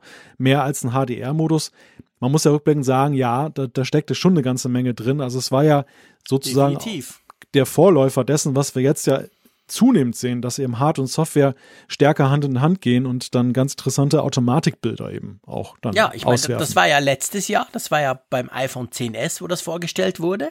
Und mir ging es auch so. Ich meine, ich war in der Keynote, ich habe das angeguckt, dachte, ja, Freunde, sieht genau gleich aus. Okay, ist halt ein typisches S-Jahr, ein bisschen langweilig. Und ich war dann schon bass erstaunt, wie ich sag mal, ich will jetzt nicht sagen viel besser, aber wie deutlich, also man hat deutliche Unterschiede gesehen bei der 10er Kamera zum 10er, also zum Jahr vorher.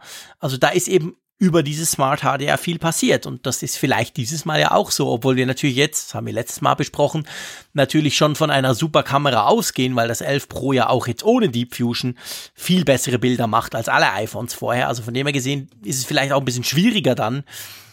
Aber gut, also das zum Thema äh, der letzten Woche. Wir haben natürlich auch diese Woche wieder eine Umfrage und die dreht sich logischerweise um Mac OS Catalina. Und zwar wollen wir nicht wissen, wie ihr das findet oder so, sondern wir wollen wissen, wann installiert ihr denn Mac OS Catalina? Genau, und da gibt es die Antwortoption schon installiert in Kürze, binnen der nächsten vier Wochen, im Laufe des nächsten halben Jahres, später gar nicht, oder vielleicht wisst ihr es ja auch einfach nicht, dann könnt ihr auch diese Option auswählen. Genau, also einfach mal gucken, mal so ein bisschen den Stand von macOS Catalina abfragen, was ihr da vorhabt, so auf, auf euren Macs in, den, in nächster Zeit. Gut. Ja, dann würde ich sagen, machen wir noch mal kurz ein bisschen Feedback. Einverstanden? Aber gern. Aber oh, gern. einen haben wir noch oder so. ähm, ja, vielleicht noch einen zweiten. Vielleicht noch einen zweiten. Soll ich mir ja, einmal einen aussuchen? Ja, such dir einfach, such dir einen aus. Ich bitte dich. Weil ich hatte nämlich hier einen schönen, den wollte ich eigentlich ganz gerne reinnehmen. Muss ich Mit so einem Riesenstapel. Ja, es ist Wahnsinn, was da reingekommen ist. ist so ein bisschen nach unten gerutscht. Da, da ist sie. Und zwar ist die von Franz Benedikt, der hat uns geschrieben zu dem Thema Apple-Entwicklung in Deutschland. Das hat mich sehr gefreut, mhm. dass wir da nochmal was bekommen haben. Wir hatten ja kurz darüber diskutiert. Er schreibt, im letzten Apfelfunk habt ihr darüber gesprochen, dass Apple auch in Deutschland Entwicklungsteams hat. Ich bin in der Halbleiterbranche im süddeutschen Raum tätig. Apple baut seit Jahren ein Entwicklungszentrum in München auf. Dies begann vor etwa vier bis fünf Jahren mit einem sehr kleinen Team und zahlreichen Neueinstellungen. Mit dem Kauf von Teilen von Dialogs Semiconductors kam ein Teil der ca. 300 übernommenen Mitarbeiter dazu, Schwerpunkt Power Management Komponenten zur Stromversorgung. Der 2019 beschlossene Verkauf der 5G-Sparte von Intel und Apple wird in München einen erheblichen Zuwachs bringen. Die 5G-Sparte Intels besteht im Wesentlichen aus dem von Infineon, früher Siemens Halbleiter, 2010 übernommenen Wireless-Geschäftsbereich. Intel hatte damals 3400 Mitarbeiter von Infineon übernommen, von denen ein großer Teil am Standort München war und ist. Wenn es Apple mit diesem Team gelingt, an, der, an die Spitze der Modementwicklung zu kommen, könnte München ein bedeutender Entwicklungsstandort für 5G und Nachfolger sowie Power-ICs im Apple-Konzern werden. Super spannend. Sehr, sehr, sehr spannend, Franz Benedikt. Das freut uns sehr. Danke für diese Insights auch. Ja, also ich glaube, ich meine, wir haben ja letztes Mal darüber gesprochen. Es war ja, also ich, ich war ja erstaunt, dass du erstaunt warst, dass Apple da eben solche Leute, beziehungsweise überhaupt Leute bei euch beschäftigt. Ich fand ja das eigentlich nicht so erstaunlich, aber es ist natürlich super spannend, in welchem Bereich die unterwegs sind, oder? Ja, also das, das gerade das Thema 5G, ich meine, wir haben es hoch und runter diskutiert im vergangenen Jahr. Jetzt mit Blick auf den Qualcomm, die Qualcomm-Quälerei und, und das, das Ergebnis und dass Apple jetzt die 5G-Sparte übernommen hat das, das ist natürlich schon doch nochmal eine ganz andere Aussicht und Perspektive, wie wichtig dieses Team in Deutschland tatsächlich werden könnte, wie, wie auch jetzt dargelegt wurde. Also ich fand es auch hochinteressant, ja. Ja, ja, definitiv. Gut, vielen Dank. Ähm, ich habe noch einen und zwar finde ich den ganz interessant. Ich finde eigentlich ganz ehrlich gesagt alle spannend. Der Matthias hat uns etwas geschrieben. Und zwar geht es um die Apple Watch. Es geht um den Speicher der Apple Watch. Und das finde ich ganz interessant. Er schreibt, ich bin seit Verkaufsstart glücklicher Besitzer der Apple Watch Series 5. Neben den größeren Veränderungen wie dem Always-On-Display oder dem Kompass werden in allen Uhren nun ja 32 GB Speicher eingebaut. Da ich sehr viel Musik und Podcast höre, fand ich das natürlich großartig. Heute kam dann aber die Ernüchterung. Ich hatte circa 16 GB Speicher auf meiner Watch frei und wollte diese noch mit Playlists und Alben füllen. Ich erhielt jedoch die plötzlich in der Watch-App den Hinweis, dass kein Speicherplatz mehr verfügbar ist. Im Reiter Benutzung der Watch-App steht aber bei 7,8 GB Musik, 600 MB Podcasts noch immer 15,9 GB an freiem Speicher zur Verfügung. Nach einem Anruf beim Apple Support bin ich nun schlauer. Laut Auskunft der sehr engagierten Dame ist es so, dass man trotzdem nur maximal 8 GB an Musik auf die Watch aufspielen kann. Der Rest ist scheinbar für Apps, Fotos etc. reserviert. Da ich fast keine Apps auf der Watch habe und Fotos auf dem kleinen Bildschirm für mich nicht wirklich interessant sind, bringen mir die zusätzlichen 16 GB nun tatsächlich eigentlich nichts. Hab, habt ihr oder eure Hörer auch derartige Erfahrung gemacht? Wie seht ihr das? Spannender Punkt, oder? Ja, absolut. Also ähm, ich kann einerseits die Logik dahinter verstehen, also bei Fotos jetzt eigentlich ehrlich gesagt nicht, weil, weil Fotos auf der Watch, da ja. gebe ich Matthias völlig recht. Ähm, ja. Macht keinen Sinn. Brauche ich, brauch ich nicht und äh, sollte man vielleicht auch nicht zu viel Platz für reservieren. Ist vielleicht nicht so der üblichste Use Case äh, im Zusammenhang mit der Apple Watch. Aber was jetzt zum Beispiel das Thema Apps angeht, da setzt Apple ja, glaube ich, sehr viel Hoffnung drin, jetzt mit dem App Store, der auf der Watch auch drauf ist. Und dass sie jetzt von der Benutzererfahrung sagen, also wir lassen den Nutzer das jetzt nicht voll knallen mit irgendwelchen Sachen, zum Beispiel aus dem Bereich Musik. Und wenn er mal eine App installieren will, ist kein Platz mehr frei und das kann man ihm gar nicht vernünftig erklären. Das kann ich jetzt so grundsätzlich erstmal nachvollziehen. Den Frust von Matthias kann ich allerdings genauso nachvollziehen, weil ja gerade auch diese Sache mit, ich kann das jetzt als autarkes Device benutzen, ähm, ist natürlich so ein Punkt, der ja immer mehr ausgebaut wurde. Und wenn ich da jetzt limitiert bin in meinen Möglichkeiten, dass ich jetzt dann das nicht, ich meine, 16 Gigabyte sind sowieso nicht irrsinnig viel, aber wenn ich die noch nicht nee. mal voll ausschöpfen kann, ja, der, das ist natürlich schon frustig. Ja, also ich finde auch, also ich finde, ich finde, also ich meine, ich finde wirklich Fotos, sorry, vergesst es. Wir haben diese eine Watchface, okay, da musst du Fotos drauf haben, ein paar, die, die da, da durchswitchen kann, aber sonst bäh, macht überhaupt keinen Sinn. Ich kann mir natürlich schon vorstellen, dass die Geschichte mit den Apps, ich meine, wir haben viel darüber diskutiert bei unserem Testbericht der neuen Apple Watch, die App wird ja auch mit WatchOS 6, äh, die App, die Uhr, sorry, wird ja autarker. Man kann jetzt die, die Systemupdates direkt draufladen und so weiter. Und ich meine, Apple hat natürlich Pläne. Also ich kann mir vorstellen, das geht noch viel weiter und die wollen noch viel mehr Apps da drauf haben, die dann autark laufen, ohne entsprechende iPhone-App und so. Also da kann ich mir vorstellen, dass man einen gewissen Teil reserviert. Ähm, aber ich finde auch, ja, ist fast ein bisschen viel, weil ich meine, äh, ganz ehrlich, wenn du mich fragst, klar, ich habe die LTE, also ich habe die Variante und habe auch eine eSIM drin. Ich kann Streaming machen.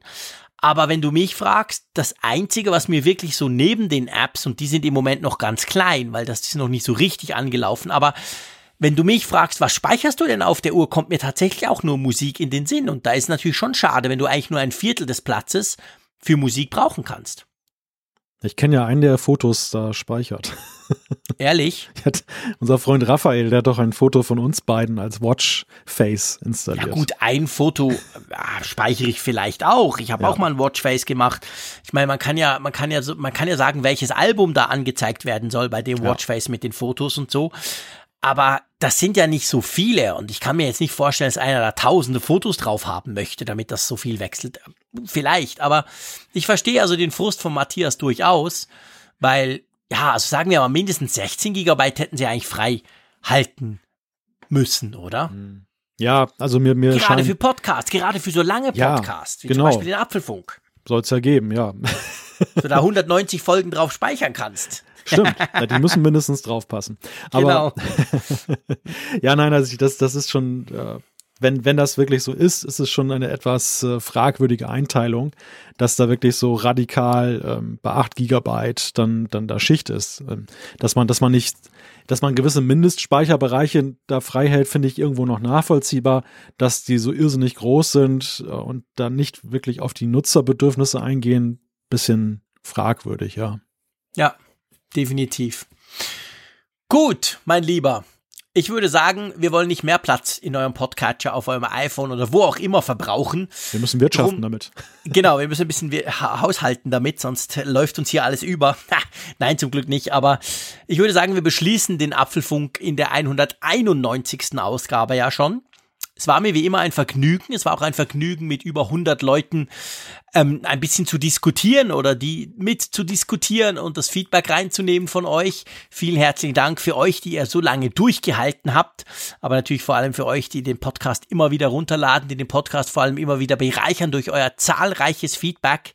Wir wissen, wir haben keine Chance, das alles abzuarbeiten, aber ihr könnt versichert sein, wir lesen jedes Feedback, wir besprechen eigentlich auch jedes Feedback und es hat unglaublich spannende Dinge drunter. Von dem her gesehen freue ich mich schon wieder auf die nächste Woche, was da wieder reinkommt von euch und natürlich auf das Geplaudere mit dir, lieber Malte. Und ich sage wie immer, Tschüss aus Bern. Auch der Apfelfunk hat einen begrenzten Speicherplatz. Bis zum nächsten Mal. Tschüss.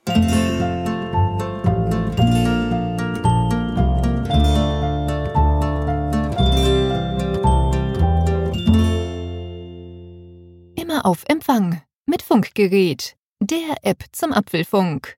Lade dir jetzt Funkgerät für iOS und Android kostenlos im App Store und bei Google Play.